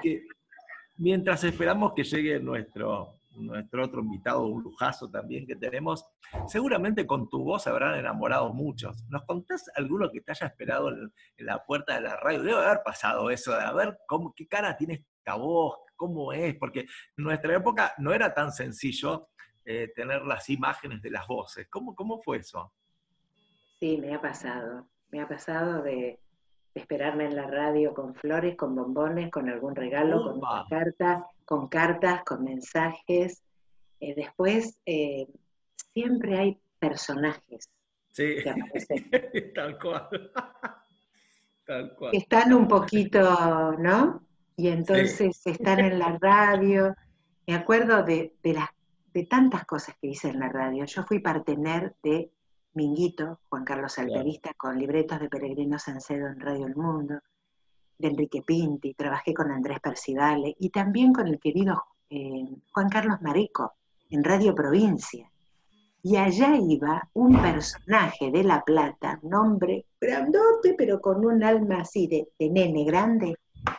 Iba con unos auriculares que no escuchaba nada, porque no tenía la radio, pero él llevaba los curriculares, decía él y él llegaba con los, con los curriculares y, se, le dejaban entrar, viste así, y se sentaba en una esquinita ahí del estudio para escuchar el programa y veía María y a María Bueno, sí, muchas, muchas sorpresas. Justamente hoy en una nota que me hicieron recordé algo. Em, era el verano del 92, parece eh, un, ¿te acordás cómo era? Verano del 92, ¿cuál era? Una serie una ah, serie.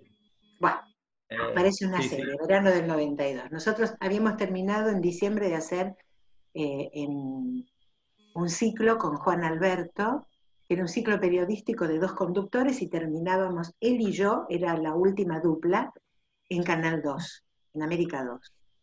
Después hice Telefe con, con el otro Juan Carlos, eh, Juan Alberto, Juan Alberto Mateico, Las olas y el viento. Me encantó porque ahí hacía, era un, respeto y una producción divina que, todo lo que a mí me, gustaba de actuación lo podía hacer. Y, podía hacer, hasta me hacían vestuarios para hacer eh, la nota, por ejemplo, a unos eh, flamencos que venían de España y yo vestida de española y me hacían el vestuario y con el flamenco y que yo... Después hago un casting, me presento en un casting para Canal 9 para Super Sábados y Sábados en Libertad, y en, las vacaciones me voy a Miami. Me voy a un cumpleaños de, una, de la hija de una amiga, y estábamos en su casa, estas son anécdotas, estaba en su casa, en la casa de la, de la hija, perdón, y me llaman por teléfono. Dice, teléfono para vos. ¿quién me va a llamar a mí acá? Nadie. Bueno, atendé porque atiende, me dice, señora Marister, le digo, sí, la llamamos de Buenos Aires. Dale, ¿quién son? Dale. No, señora Marister, somos de la producción de Canal 9. ¿Pero qué anda? No, sí, sí, nosotros fuimos a su casa y hablamos con el portero para decirle que usted quedó en el casting y para que cuando usted vuelva tenemos que hacer una reunión. Yo te me había cortado el pelo cortito. Dice, ¿usted le creció el pelo? No, 15 días. Bueno, me llenó la peluca y ahí fue otra etapa. Pero cuando empiezo, pero en esto de Miami, hacemos un tour por las islas, de Miami a Key West, y bailando en playa. Ah. Íbamos a una playa donde se podía hacer toples. Yo en mi vida jamás, quienes me conocen, yo jamás mostré nada. Yo llego hasta acá y todo es mío. Pero ahí, a uno lejos, y además no había nadie, porque igualmente uno tiene la cuestión provinciana más argentina. No hay nadie. Más sí, vamos las dos, vamos. Fra. Estábamos así, entonces digo, Tini, aquel hombre viene directo hasta donde estamos nosotras.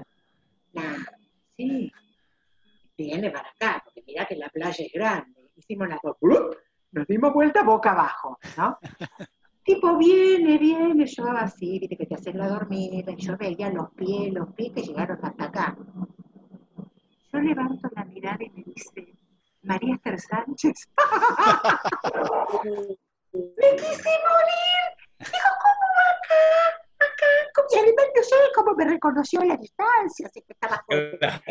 No sé, no sé bueno, conclusión, hubo ahí una fer después con este señor que iba en la radio, me llevaba. No, esa parte, esa parte no la vas a contar. No. Pero bueno, ves como fue muy. Ahora es llamativo cómo a la distancia se dio cuenta que eras vos, ¿eh? ¿Te das cuenta? Pero vos te das cuenta que el dicho el mundo es un pañuelo, ¿es verdad? Es, muy cierto. Es verdad. allá. Buah. Por Dios. vayámonos de acá, de esta situación. Algo más. vos no llevaste, ¿eh? vos no llevaste, yo no te llevé a ninguna. Sí, sí, porque vos dijiste, ¿alguna vez algún enamorado o alguien que anduvo con flores? Sí. Está muy bien, me imagino. Con esa voz, ¿cómo no te vas a enamorar? Olvidate. Bueno, te digo que ayer fue ayer y hoy también es hoy. Y ha habido amores por redes sociales también, ¿eh? ¿Ah? Mira. Mira vos. ¿Y cómo te hablando de las redes, cómo te, llevas con las redes sociales? ¿Bien? Digamos. Eh, bien, te, te, complica un poco? ¿Lo manejas? ¿Te cuesta? No, me cuesta, depende, hay, eh, por esto de la conectividad o hay algunas cuestiones técnicas que no las sé manejar. Pero por lo demás me encanta, porque es como yo digo, a ver, si no esto no existiera, ¿nos veríamos tantos como nos vemos? No, no. ¿Nos saludaríamos tanto? Y haríamos e, esta cosa cuando yo transmito en vivo, como ahora el, el día de mi cumpleaños que hice una transmisión, y después me fijé y digo, 2.500 reproducciones. Yo no hubiera tenido más, jamás eso como un programa de radio donde nadie me vea un programa de televisión. Porque a lo mejor te dicen, pero no te llegan los mensajes. Y de esta manera sí. Así que sí, no me encanta. Y además, ¿por qué me encanta? Porque soy comunicadora, porque soy mujer de radio y de tele, porque me gusta todo lo artístico. Entonces, o pongo mi voz o pongo mi imagen. Y entonces, porque esta imagen así me llevó unas horas, no te creas que hoy a, la mañana estaba igual. Entonces, entonces, bueno, sí, me encanta, me encanta, todo me gusta. ¿Y sos, sos coqueta o tranqui, digamos? Lo, lo normal, dentro de la media o...? o le das mucha importancia? No tengo idea de lo que es la media, eh, la, calza, el pantalón y la zapatilla. Eh, pero eh, sí, no soy extremadamente, pero me cuido. Me cuido. Me cuido. hablando de cuidarse, también estaría bueno que nos cuentes cuáles son los cuidados que tiene que tener un locutor con respecto a su voz. Eh, Bueno, fundamentalmente cuidar la voz. ¿Y qué es cuidar la voz? Hay momentos donde a nosotros nos afectan, por ejemplo, los cambios de tiempo. Eh, entonces, hacer ejercicios, si hay que hacer un trabajo eh, vocal muy extenso y hay problemas o de humedad o frío o calor, bueno, hacer ejercicios de respiración, no tomar cosas ni demasiado frías ni demasiadas calientes, en fin. Pero cada uno sabe cómo es su organismo, salvo cuando pregunten, ¿qué hago? A veces me pasa a mí. ¿Por qué? Porque también no solamente es lo ambiental, sino que en nosotros eh, influye muchísimo lo emocional. Porque el centro de las emociones está en toda esta zona y es exactamente, abarca nuestro aparato fonador. ¿Vieron cuando uno dice estoy emocionada o estoy triste y se me cerró la garganta? Y es eso porque oprimís. La angustia te cierra y a lo mejor te quedas difónico, querés hablar y no podés, te pones a toser, en fin. Y después los cuidados, en fin, hay de todo. Sí, sí, sí, tal cual, tal cual. Y, y ese paso que vos tuviste por, por distintos medios. perdón, son, ya estamos no en un avanzado horario. ¿No entró el, Todavía no. Sí, es como que siento que se estira. Le estoy mandando mensajes al invitado. bueno. Este, le, estoy, mandando mensajes, pero debe estar complicado. Eh, y a lo mejor tiene algún problema de conectividad también. Y yo ya en un momentito ya también me tengo que ir. No hay problema, no hay problema. Bueno, no hay problema. Vos nos decís. Eh, no, te decía, eh, la, tele, por ejemplo, la radio, digamos, te, te, adaptás perfectamente bien, te sentís cómodo en cualquiera de los medios me o, encanta, ¿no? Sí. No, no, me, me gustan las dos cosas. Me gustan las dos cosas. La radio es más mágica, es eso. La tele te obliga a producirte un poco más y a estar también pendiente. Cosa que muchos no lo hacen y se ha perdido mucho la ética y la estética en televisión. Yo observo las niñas a veces cómo se visten y yo digo, ¡ay Dios mío! ¿Dónde está? ¡Vestuario! ¡Vestuario! bueno, en fin, las, épocas cambian y todo cambia. Cambia, todo cambia. No me preguntaron, porque además del locutor es el cantante. ¿No lo sabían ah, eso? No sabíamos. Hice varios, hice varios shows en la Botica del Ángel. Cuando todo esto pase, volveremos. Así que ahí estará. ¡Ay! ¿Quién llegó? ¿Quién se está conectando? Está conectando el audio. Ahí está. ¡Ay, hola! Hola, Martín. Hola, preciosa, pero qué sorpresa. Pero qué sorpresa maravillosa que nos han dado Mike y Ramiro, que después de tanto tiempo, desde Horizonte acá, vos y yo podamos estar. Mira vos. Es que yo, aunque hubiera dejado de verte por años de años, como podría haber ocurrido, aunque mira, Mira, siempre tenemos la ventaja, siempre, de que estamos en un medio de difusión en donde aunque nos veamos poco, cada uno sabe qué es lo que está haciendo el otro. Sí. Y además vos estás exactamente igual que cuando yo te conocí. Así que ya está. Un placer encontrarme contigo. Listo, hasta aquí llegué. Ya me puedo ir tranquilo. Un caballero, siempre lo fue. Divino. Qué placer, qué placer. Bueno, acá, este. Em, Ramiro y Mike eh, nos han convocado a los dos para hagamos, porque ellos no saben qué hacer, porque viste que el programa se llama ¿Y ahora qué hacemos? Y como no saben qué hacer, entonces dijeron que hagamos vos y yo el programa. Pero María, María, antes que nada, ¿cómo lo presentás al invitado? Presentalo vos porque es un lujo que nos vamos a dar que vos lo presentes a ¿eh? Por favor, ¿cómo lo presentás? ¿Cómo lo presento? ¿Y ahora qué hacemos? Ahora vamos a presentar a alguien que a mí mm, lo llevo en el corazón, lo llevo en el alma, porque, porque nos une la profesión y porque nos une un pedazo de historia y de vida, porque somos horizonteros y porque es un caballero y un señor locutor, tengo el inmenso placer de convocar y presentar esta tarde en un espacio que no es nuestro, pero que nos lo prestan, al querido Martín Bulli. Hola Martín, buenas tardes. Espectacular. Qué, preciosa, qué preciosa. Mira, es verdad que yo le dije algo elogioso, un piropo, ¿no? Un, cariño inicial, pero ella te lo devuelve con creces, ¿viste? Es impresionante. impresionante. Bueno, un placer, María Esther. Respondo, respondo a, tu pregunta y acá estoy muy bien, en una cuarentena de la cual no me quejo, porque como a vos también te habrá pasado, a través de la radio, que mañana cumple 100 años, tenemos la oportunidad de estar en el aire permanentemente y de poder seguir haciendo nuestra actividad de una forma o de otra. Así es.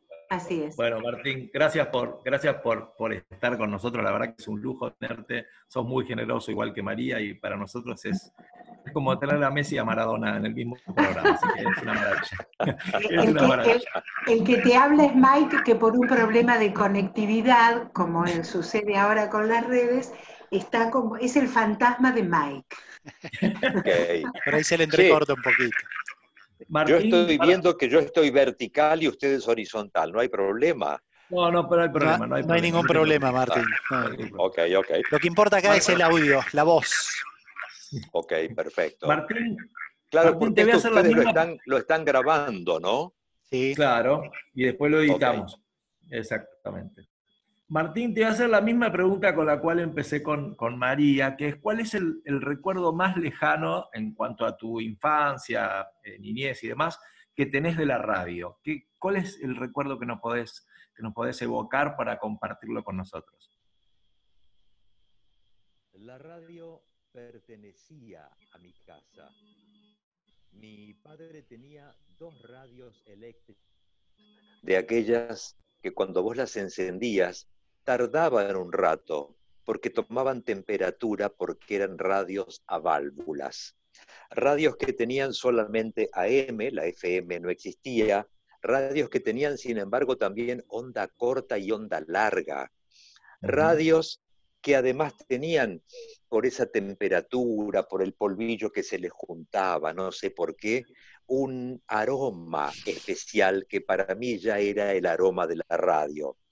Pero tiempo más tarde, mi padre decide modernizarse, supongamos, y entonces se compra una radio portátil marca Crown, que venía en un estuche de cuero y además con otro estuche más pequeñito que traía un audífono de color blanco.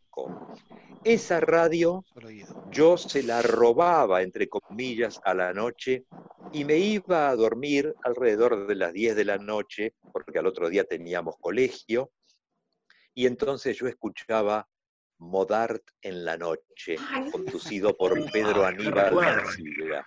Ese Ramiro, ese Mike, es mi, mi recuerdo quizás más primigenio eh, más lejano que yo tenga en la radio, como oyente y como, como gozador ya de lo que quizás se venía, porque de algún modo yo creo que cuando lo oía a Miguel, a, a, Pedro Aníbal Mancilla, eh, decir esto, yo decía, qué lindo lo dice. Les hemos presentado en el puesto 68 de la revista Cashbox. Y yo tenía, yo tenía ganas de ser un poco él y decirlo así, pero era muy chico todavía. ¿Quién diría que el tiempo te lleva por donde uno ha puesto la energía, cierto? tal cual. Exacto. Vos sabés que, vos sabés que yo le quería decir a los dos, eh, yo doy clases hace unos años en, en la UBA y en la Universidad de San Isidro, y siempre dedico una clase al valor de la palabra. Yo soy un enamorado de la palabra porque la palabra seduce, la palabra convence, la palabra cura, o sea, tiene, tiene un valor la palabra cuando la sabemos usar, cuando la sabemos este, eh, utilizar en el momento oportuno. Digo, ustedes tienen ese valor que es maravilloso, o sea, eh, yo, nosotros escuchamos recién hace un rato largo a María y te escuchamos a vos, y da la sensación de háblame todo el tiempo que yo te escucho, no sé, es, es mm. una seducción. ¿Ustedes se dan cuenta de eso? ¿Toman conciencia o no? ¿O les parece ya natural? ¿Es, así? ¿Es tan natural para ustedes esto, Martín? ¿O se, o se siguen sorprendiendo? Mira, yo, yo creo, creo, Ramiro, que uno indudablemente en algún momento toma conciencia. Una vez una, una periodista eh, me preguntó, entre varias preguntas, en un, en un programa de televisión por cable que eran tan característicos de una época, me dijo, Martín, vos has seducido con tu voz. Y yo le dije, mira, si Schwarzenegger seduce con su cuerpo, si Brad Pitt seduce con su cara, si cada uno sabe qué es lo... Yo no seré Brad Pitt de cara, no tendré el lomo de Schwarzenegger, pero tengo esta voz con la que alguna cosa... además, además vos pensás que en ese momento vos levantabas el teléfono o llamabas a alguien y decías, hola, ¿cómo estás? ya sabías que tenías. es más, te voy, a, decir un secreto, por favor, este Mike, por favor, Ramiro, que esto quede entre nosotros, que no salga de acá. No nos escucha nadie a nosotros. María Esther, también, por favor, te pido. Yo, cuando me ha tocado incluso vender publicidad eh, para en ese momento mantener el programa de cable, o a veces lo hago para alguna otra cosa que tengo que hacer, cuando de repente me dicen que la persona encargada de marketing, de publicidad o algo así, es una mujer, yo digo, mm, voy preparando la voz. Muy bueno. Muy bien. ¿Está mal? No, está perfecto, está perfecto. ¿Tienes algún recuerdo de Horizonte cuando hayas compartido con María algo, digamos, de, esa época, bueno, tan gloriosa? ¿Recuerdan algo para, para contarnos, para compartir? Dele, dele usted su turno, señora. No, lo que pasa es que yo hacía más horas, estaba más horas, y Martín era la estrella de la hora. Uy, por Dios, en punto, en punto. porque cuando llegaba ese momento, ¿qué se escuchaba, Martín? Se escuchaba un relato que contaba una historia, un caso curioso, un récord mundial, algo llamativo, algo que generara una sonrisa o una reflexión quizás, para terminar siempre diciendo que aquí, en la gran ciudad, una nueva hora comienza. Qué placer, qué placer y qué lujo. ¿eh? También, también queda grabado eso. ¿eh? y, Martín, y Martín, ¿cómo nació esa frase? ¿Cómo se te ocurrió a vos? ¿Cómo fue que, nació eso? Mira, esa frase casi, casi no nace y te voy a explicar por qué. Yo hacía radio en la parte de AM de la radio, que era Radio El Mundo, con Marcelo Longobardi. Llevábamos un par de años haciendo radio con él y entonces eh, yo hacía de, en realidad más de periodista que de locutor o de coequiper con él mientras estudiaba la carrera de locutor en el ISER. Eh, de hecho, Marcelo me, había preguntado si yo podía eh, hacer publicidad y yo le decía, no, no puedo, no puedo identificar a la radio, no puedo hacer un montón de cosas que están dentro del área que se le permite a un locutor con, con carné. Entonces, cuando yo llegué de, ellos me habían enviado el programa, la producción, estamos hablando del año 1986, no había internet, no había ni siquiera fax, tenía muchísima importancia el enviado especial, la persona que personalmente en una ciudad determinada o en otro rincón X del globo llamaba por teléfono, a la radio, Tal cual, y transmitía al conductor justamente sus impresiones y demás para que le fueran preguntando. Te voy a dar tres hechos del 86 para que más o menos te sitúes en la, en la época. Sí. Gaddafi tiraba cohetes de una costa a la otra del Golfo. Explotaba Chernobyl hacía eclosión el SIDA como peste de la época. Y yo estuve en Israel, estuve en Turquía, estuve también en Roma, en, Italia, estuve en Francia, terminé en Nueva York.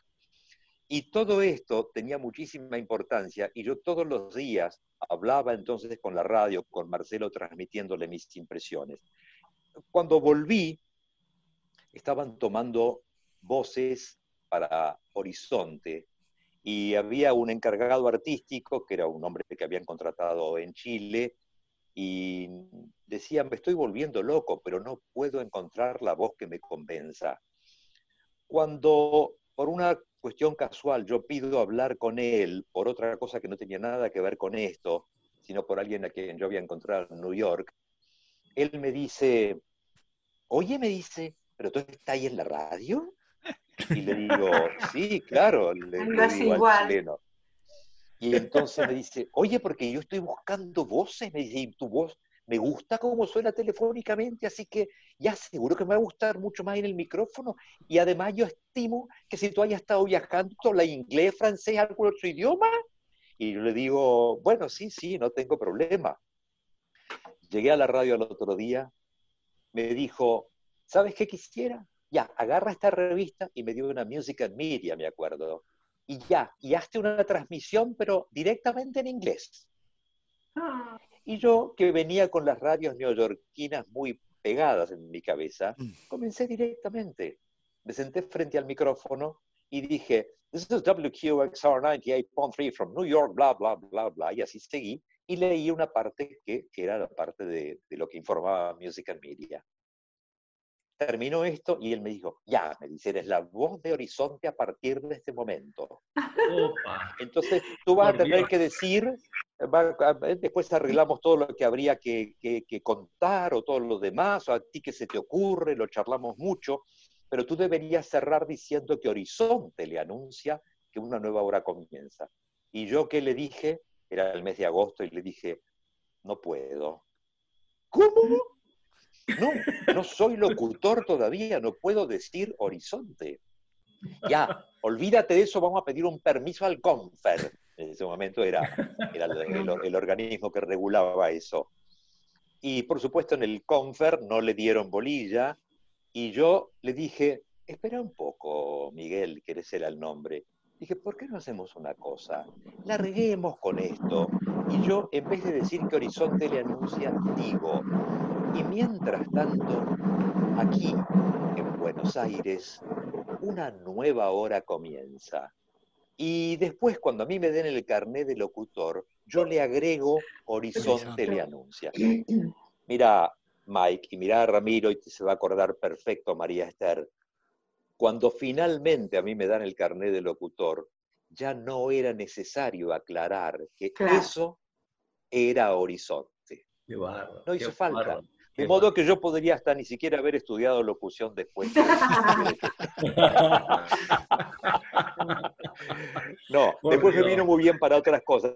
Es más, en el mes de diciembre de ese año, yo locuté el primer aviso comercial de mi vida, que fue para el diario Ámbito Financiero que cumplía 10 años, y decía exactamente, diario Ámbito Financiero, 10 años anticipando la mejor información.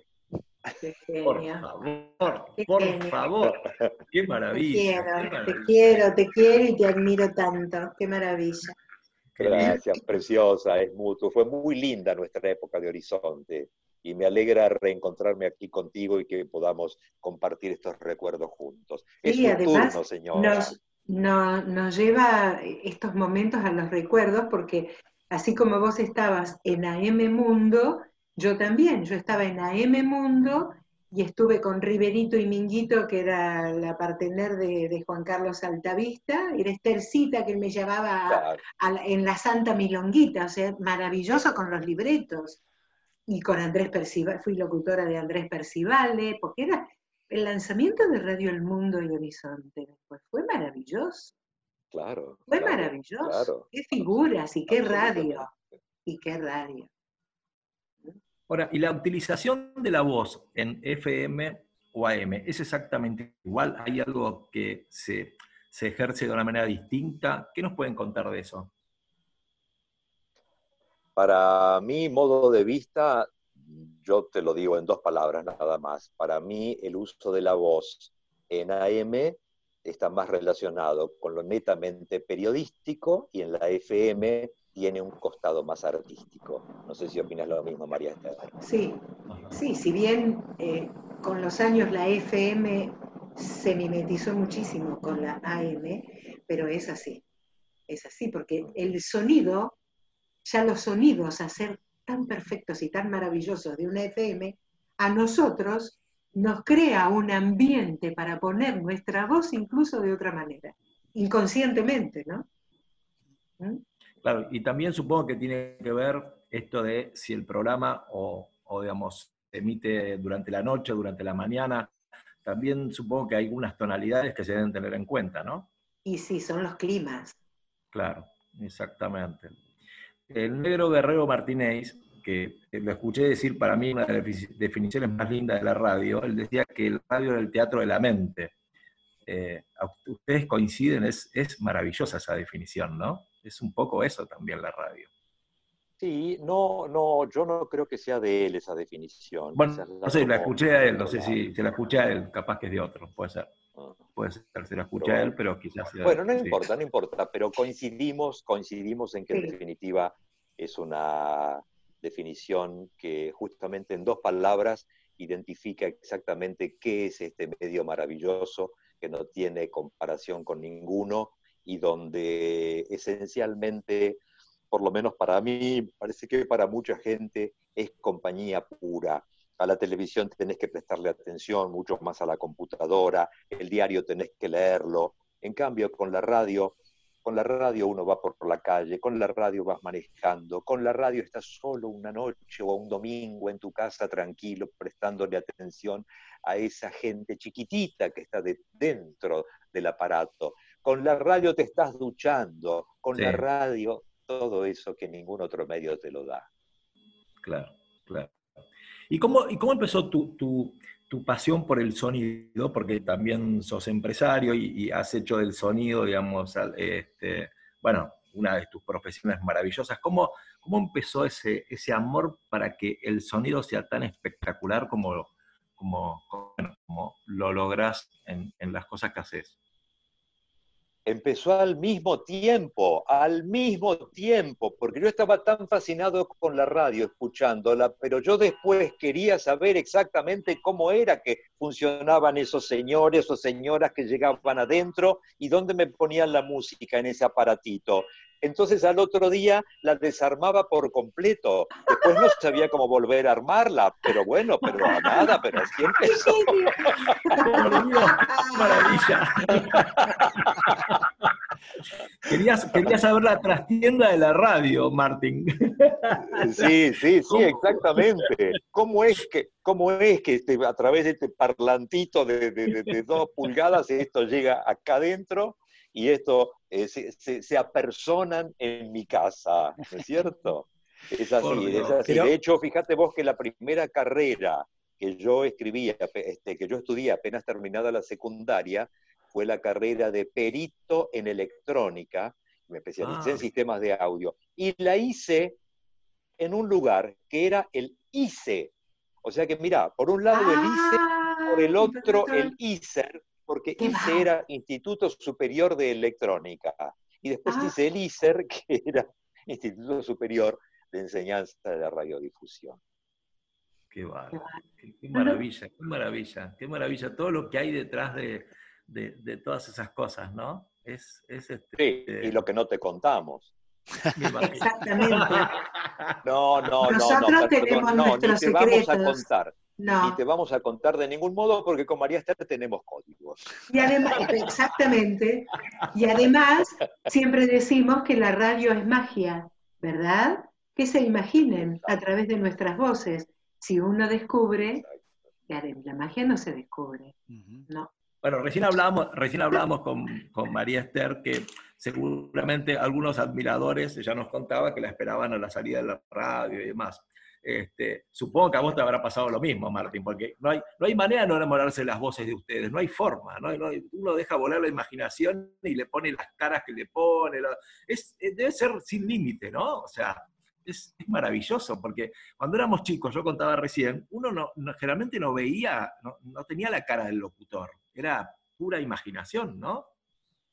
Y ahora tenés la imagen. Eh, de hecho, a mí me ocurrió que yo, eh, en general, en vivo, eh, no hacía la cantidad de cosas que hacía María Esther. lo mío, al ser una identificación de la radio, iba grabado. Era grabado.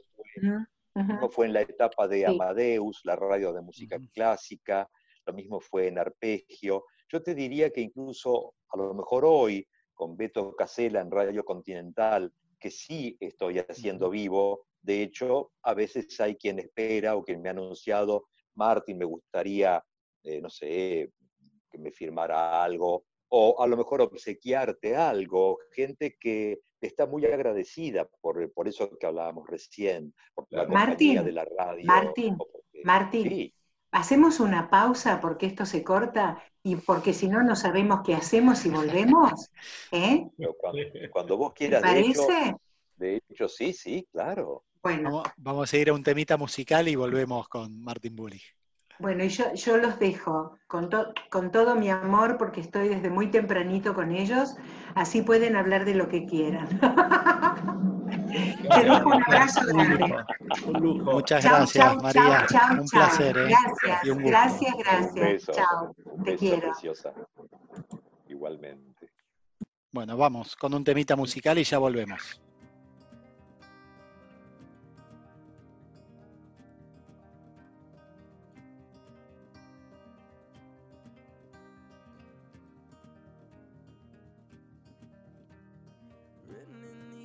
tells all the stories that I can't explain.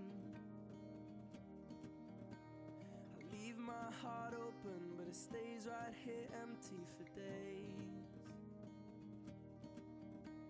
She told me in the morning she don't feel the same about us in her bones.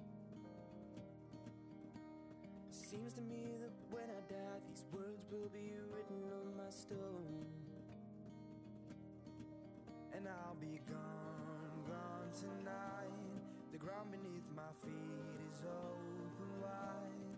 The way that I've been holding on too tight, with nothing in between.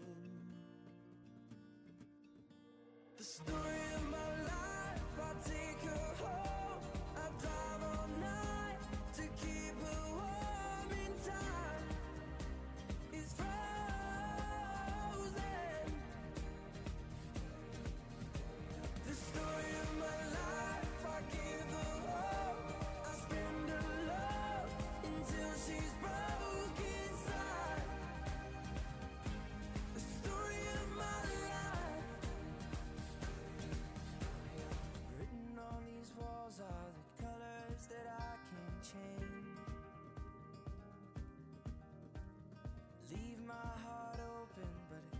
right here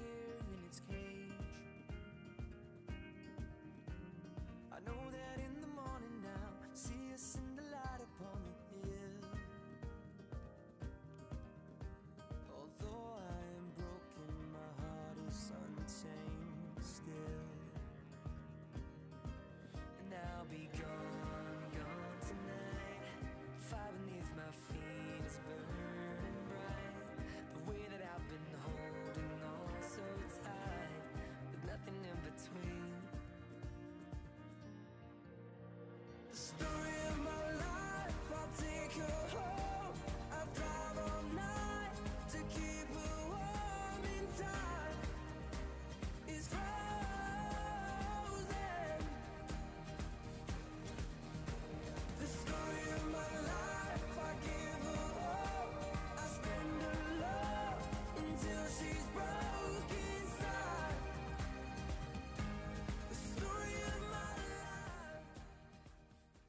Bueno, y, y Martín, contanos, contanos un poco, bueno, hoy tenemos muchos, mu- digamos, una tecnología que ha avanzado enormemente, que, bueno, que nos ha dado un montón de recursos y demás, y, la, y la, radio sigue resistiendo, la radio sigue, digamos, eh, no solo resistiendo, sino además eh, incorporando la tecnología para mejorarse a sí misma, ¿no?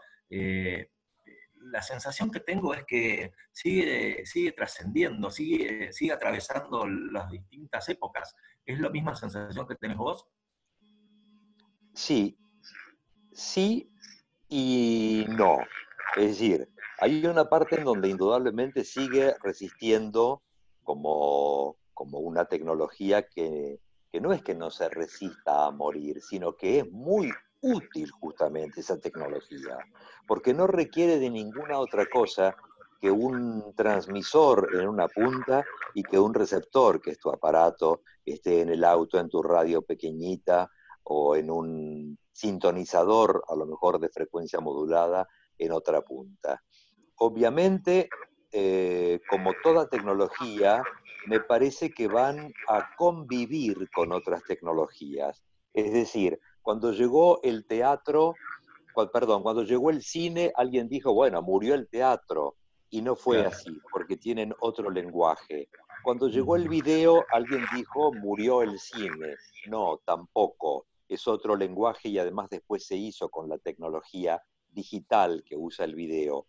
Y me parece que con la radio, que también hay una cuestión digital y que permite esa maravilla, que es el alcance al mundo entero, y no que tengas que poner onda corta, onda larga o demás como era antes, sino que justamente también va a permitir hoy que esa tecnología te, te, mantenga conectado y además eh, conviva con la otra. Mira, yo tengo un celular eh, muy chiquitito, de, de los viejos Samsungs, de los que no tenían, eh, creo que a duras penas tenía SMS, y, el aparato viene, eh, que tiene una ventaja enorme para mí, que viene con una radio de FM, donde vos podés sintonizarlo como radio, como tal, sin necesitar absolutamente nada de conexión a Internet.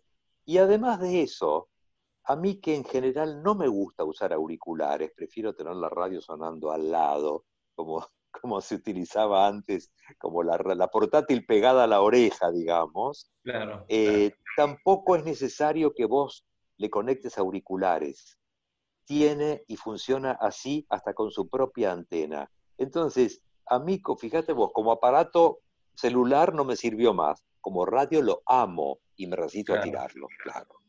Claro, tal cual, tal cual. Sí, sí, es así. Y, con respecto a, a, digamos, los nuevos locutores, eh, digamos, eh, esta nueva generación que, aparece, sentís, pero te lo pregunto desde la, desde la crítica constructiva, ¿no? no para desmerecer a nadie, sino qué cosas sentís vos que quizás algunos vicios que podrían evitarse, sentís que, a veces se, exagera con algunos modismos, ¿Qué, qué, qué cosas nos gustaría que, ¿Qué cosas podés señalarlos para, ayudarnos? Vos me estás metiendo a que yo me pelee con muchos. No, no, no, no, no, no. No, hace falta que des nombres. No, no, no, no, no, no, porque no, te, juro que no es mi intención, Martín. No, no, no, para nada, al contrario, desde lo constructivo te digo, de lo constructivo. Voy a empezar, voy a empezar con una de las frases de las muletillas, como se llamaban antes, creo que se siguen llamando así, que yo más detesto. A ver, ¿cómo te lo digo? A ver, a ver qué, ¿qué estás pensando? ¿Qué querés ver? Eh, a mí, cuando alguien me dice, porque yo le hago una pregunta, o porque, a ver, por un lado me suena como si no tuviera ninguna otra respuesta para dar como por otro lado me suena como si esa persona dijera, a ver cómo te lo explico a vos que sos un bobo y no vas a entender nada. Claro.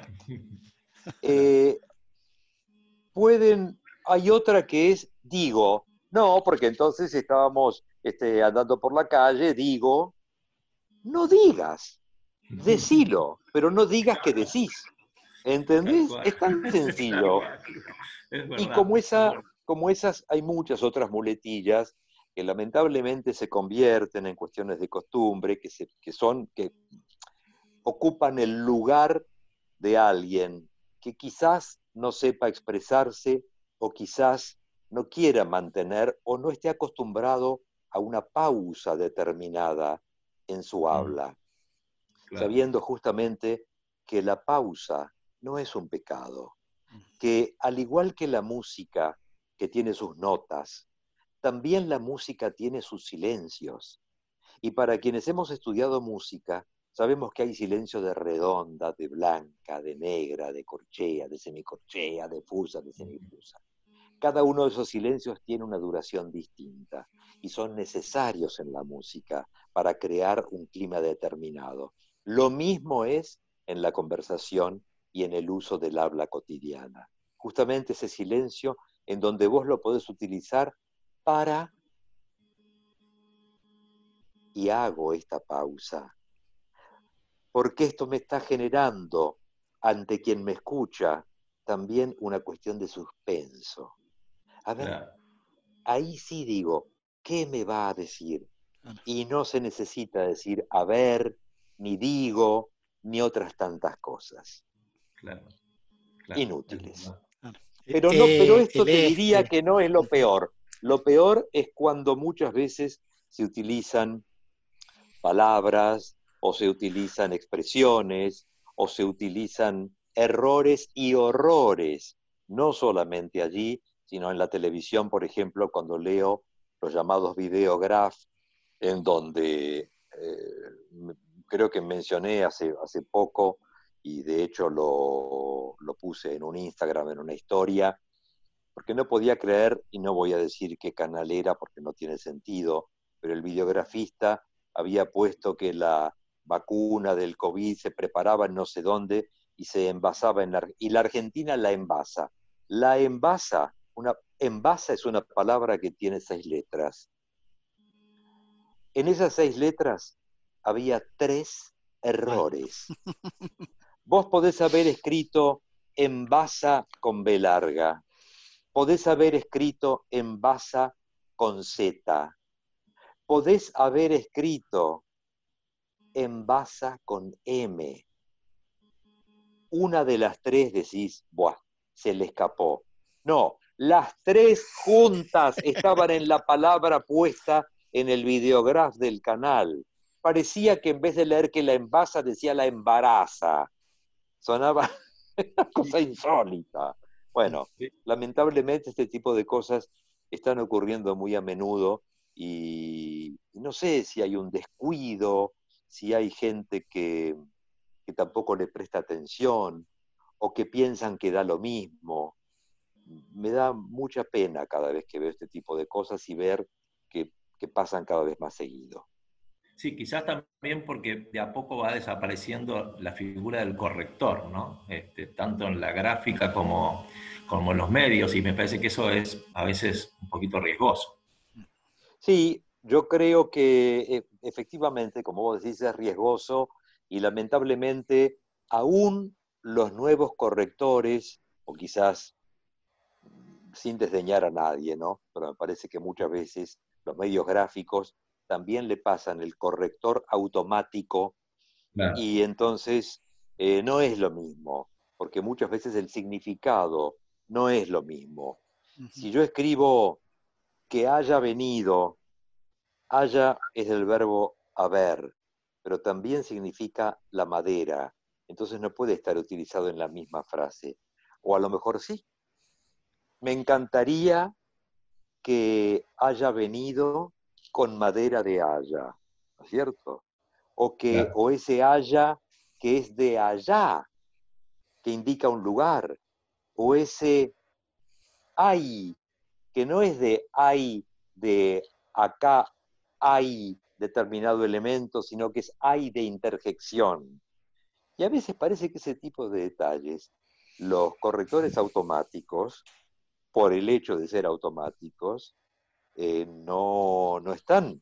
Necesitan algún dato más, que eso solamente se lo da un hablante en, que, es un especialista en el, tema y en el idioma, que uno debe hablar, corregir y escribir. Claro. Y una de las cosas que a mí me, me, me, me seduce, me atrae y te admiro muchísimo es, es la riqueza de vocabulario que vos tenés. Digo, qué fundamental es tener la posibilidad de poder utilizar sinónimos, de poder utilizar todo tipo de palabras, de no caer en lugares comunes. Eso también te lo da, supongo, la lectura, eh, la curiosidad, ¿no? Todo eso es un bagaje muy fuerte en vos, por lo menos es lo que siento yo.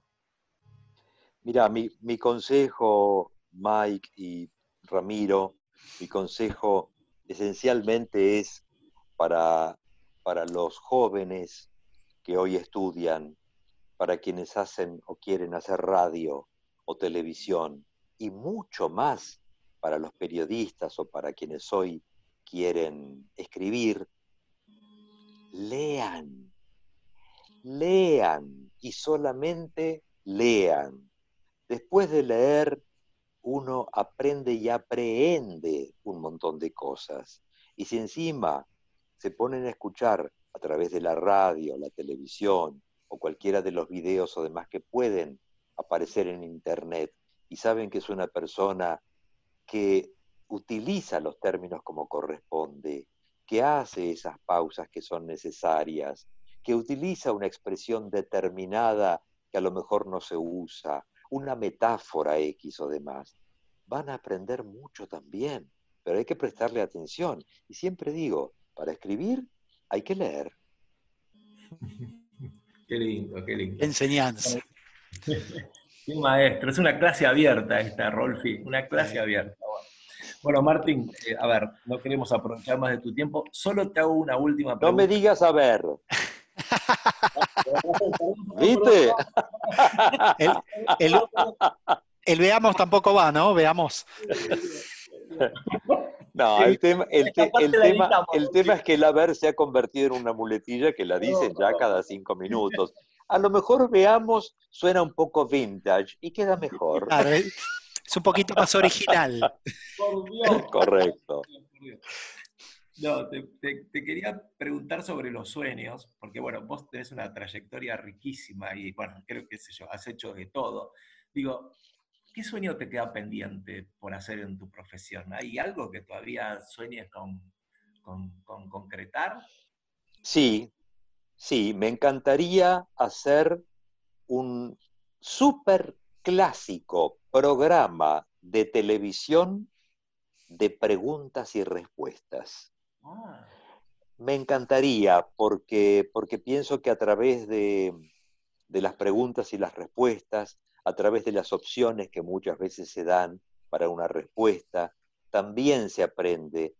Y un medio de difusión tiene no solo la misión, a veces diría la obligación de dejarle algo al oyente, al lector, al televidente, de que aprenda algo nuevo, de generarle una reflexión, también una sonrisa, pero que por favor, que esa voz, que además de ser linda, porque es un don que Dios nos ha dado, como se lo dio también a María Esther Sánchez o cualquiera de mis colegas, que además de esa linda voz, demos un mensaje que trascienda la superficialidad. qué lindo. Qué maravilla, qué maravilla lo que dijiste. ¿eh? La verdad está, es, es lindísimo, es lindísimo. Bueno, Martín, a ver, no queremos, no queremos aprovechar más de, de tu tiempo, de tu generosidad. Es, es increíble, nos, nos, nos han hecho felices ustedes dos hoy, que no se puede creer. Son, no sé, estamos acá a 10 centímetros del piso, es alucinante. Sabes el cariño que te tengo y sabes la gratitud que, que tengo por vos de cada vez que, como aquel 26 de marzo del 2016, 27 que viniste a, a Symphony, con mucha Sí, generosidad. verdad. Este, la verdad que esas cosas las hacen un grande. Nosotros no existimos este, y vos tuviste la gentileza de, acompañarnos y venir. No, esas cosas quedan acá en el corazón siempre. Así que de verdad te lo agradezco, Martín. Eh, y bueno, es un lujo para nosotros tenerte. Realmente es una clase abierta, aprendemos y bueno, es, es un placer. Y gracias por, por haber estado en este momento con los 100 años de la radio, que bueno, vos sos la radio también. Gracias a vos, eh, Ramiro, gracias a vos, Mike, gracias a ambos porque ustedes sí también existen, porque al tener ganas de hacer radio, al poner la energía, al poner el tesón, al poner todas las ganas de hacerlo, la están haciendo. Y si además de eso cuidan los detalles y demás, van por excelente camino. Así que yo les agradezco a ustedes esta entrevista, este reencuentro con María Esther y el encuentro siempre con ustedes, que es más que grato. Gracias. Gracias, Martín. un placer, ¿eh? Un placer y un lujo. Un gran abrazo. Terminamos el programa acá. Y se nos fue, se nos fue el programa. Uno más. Bueno, hasta la semana que viene. Nos vemos. Chau.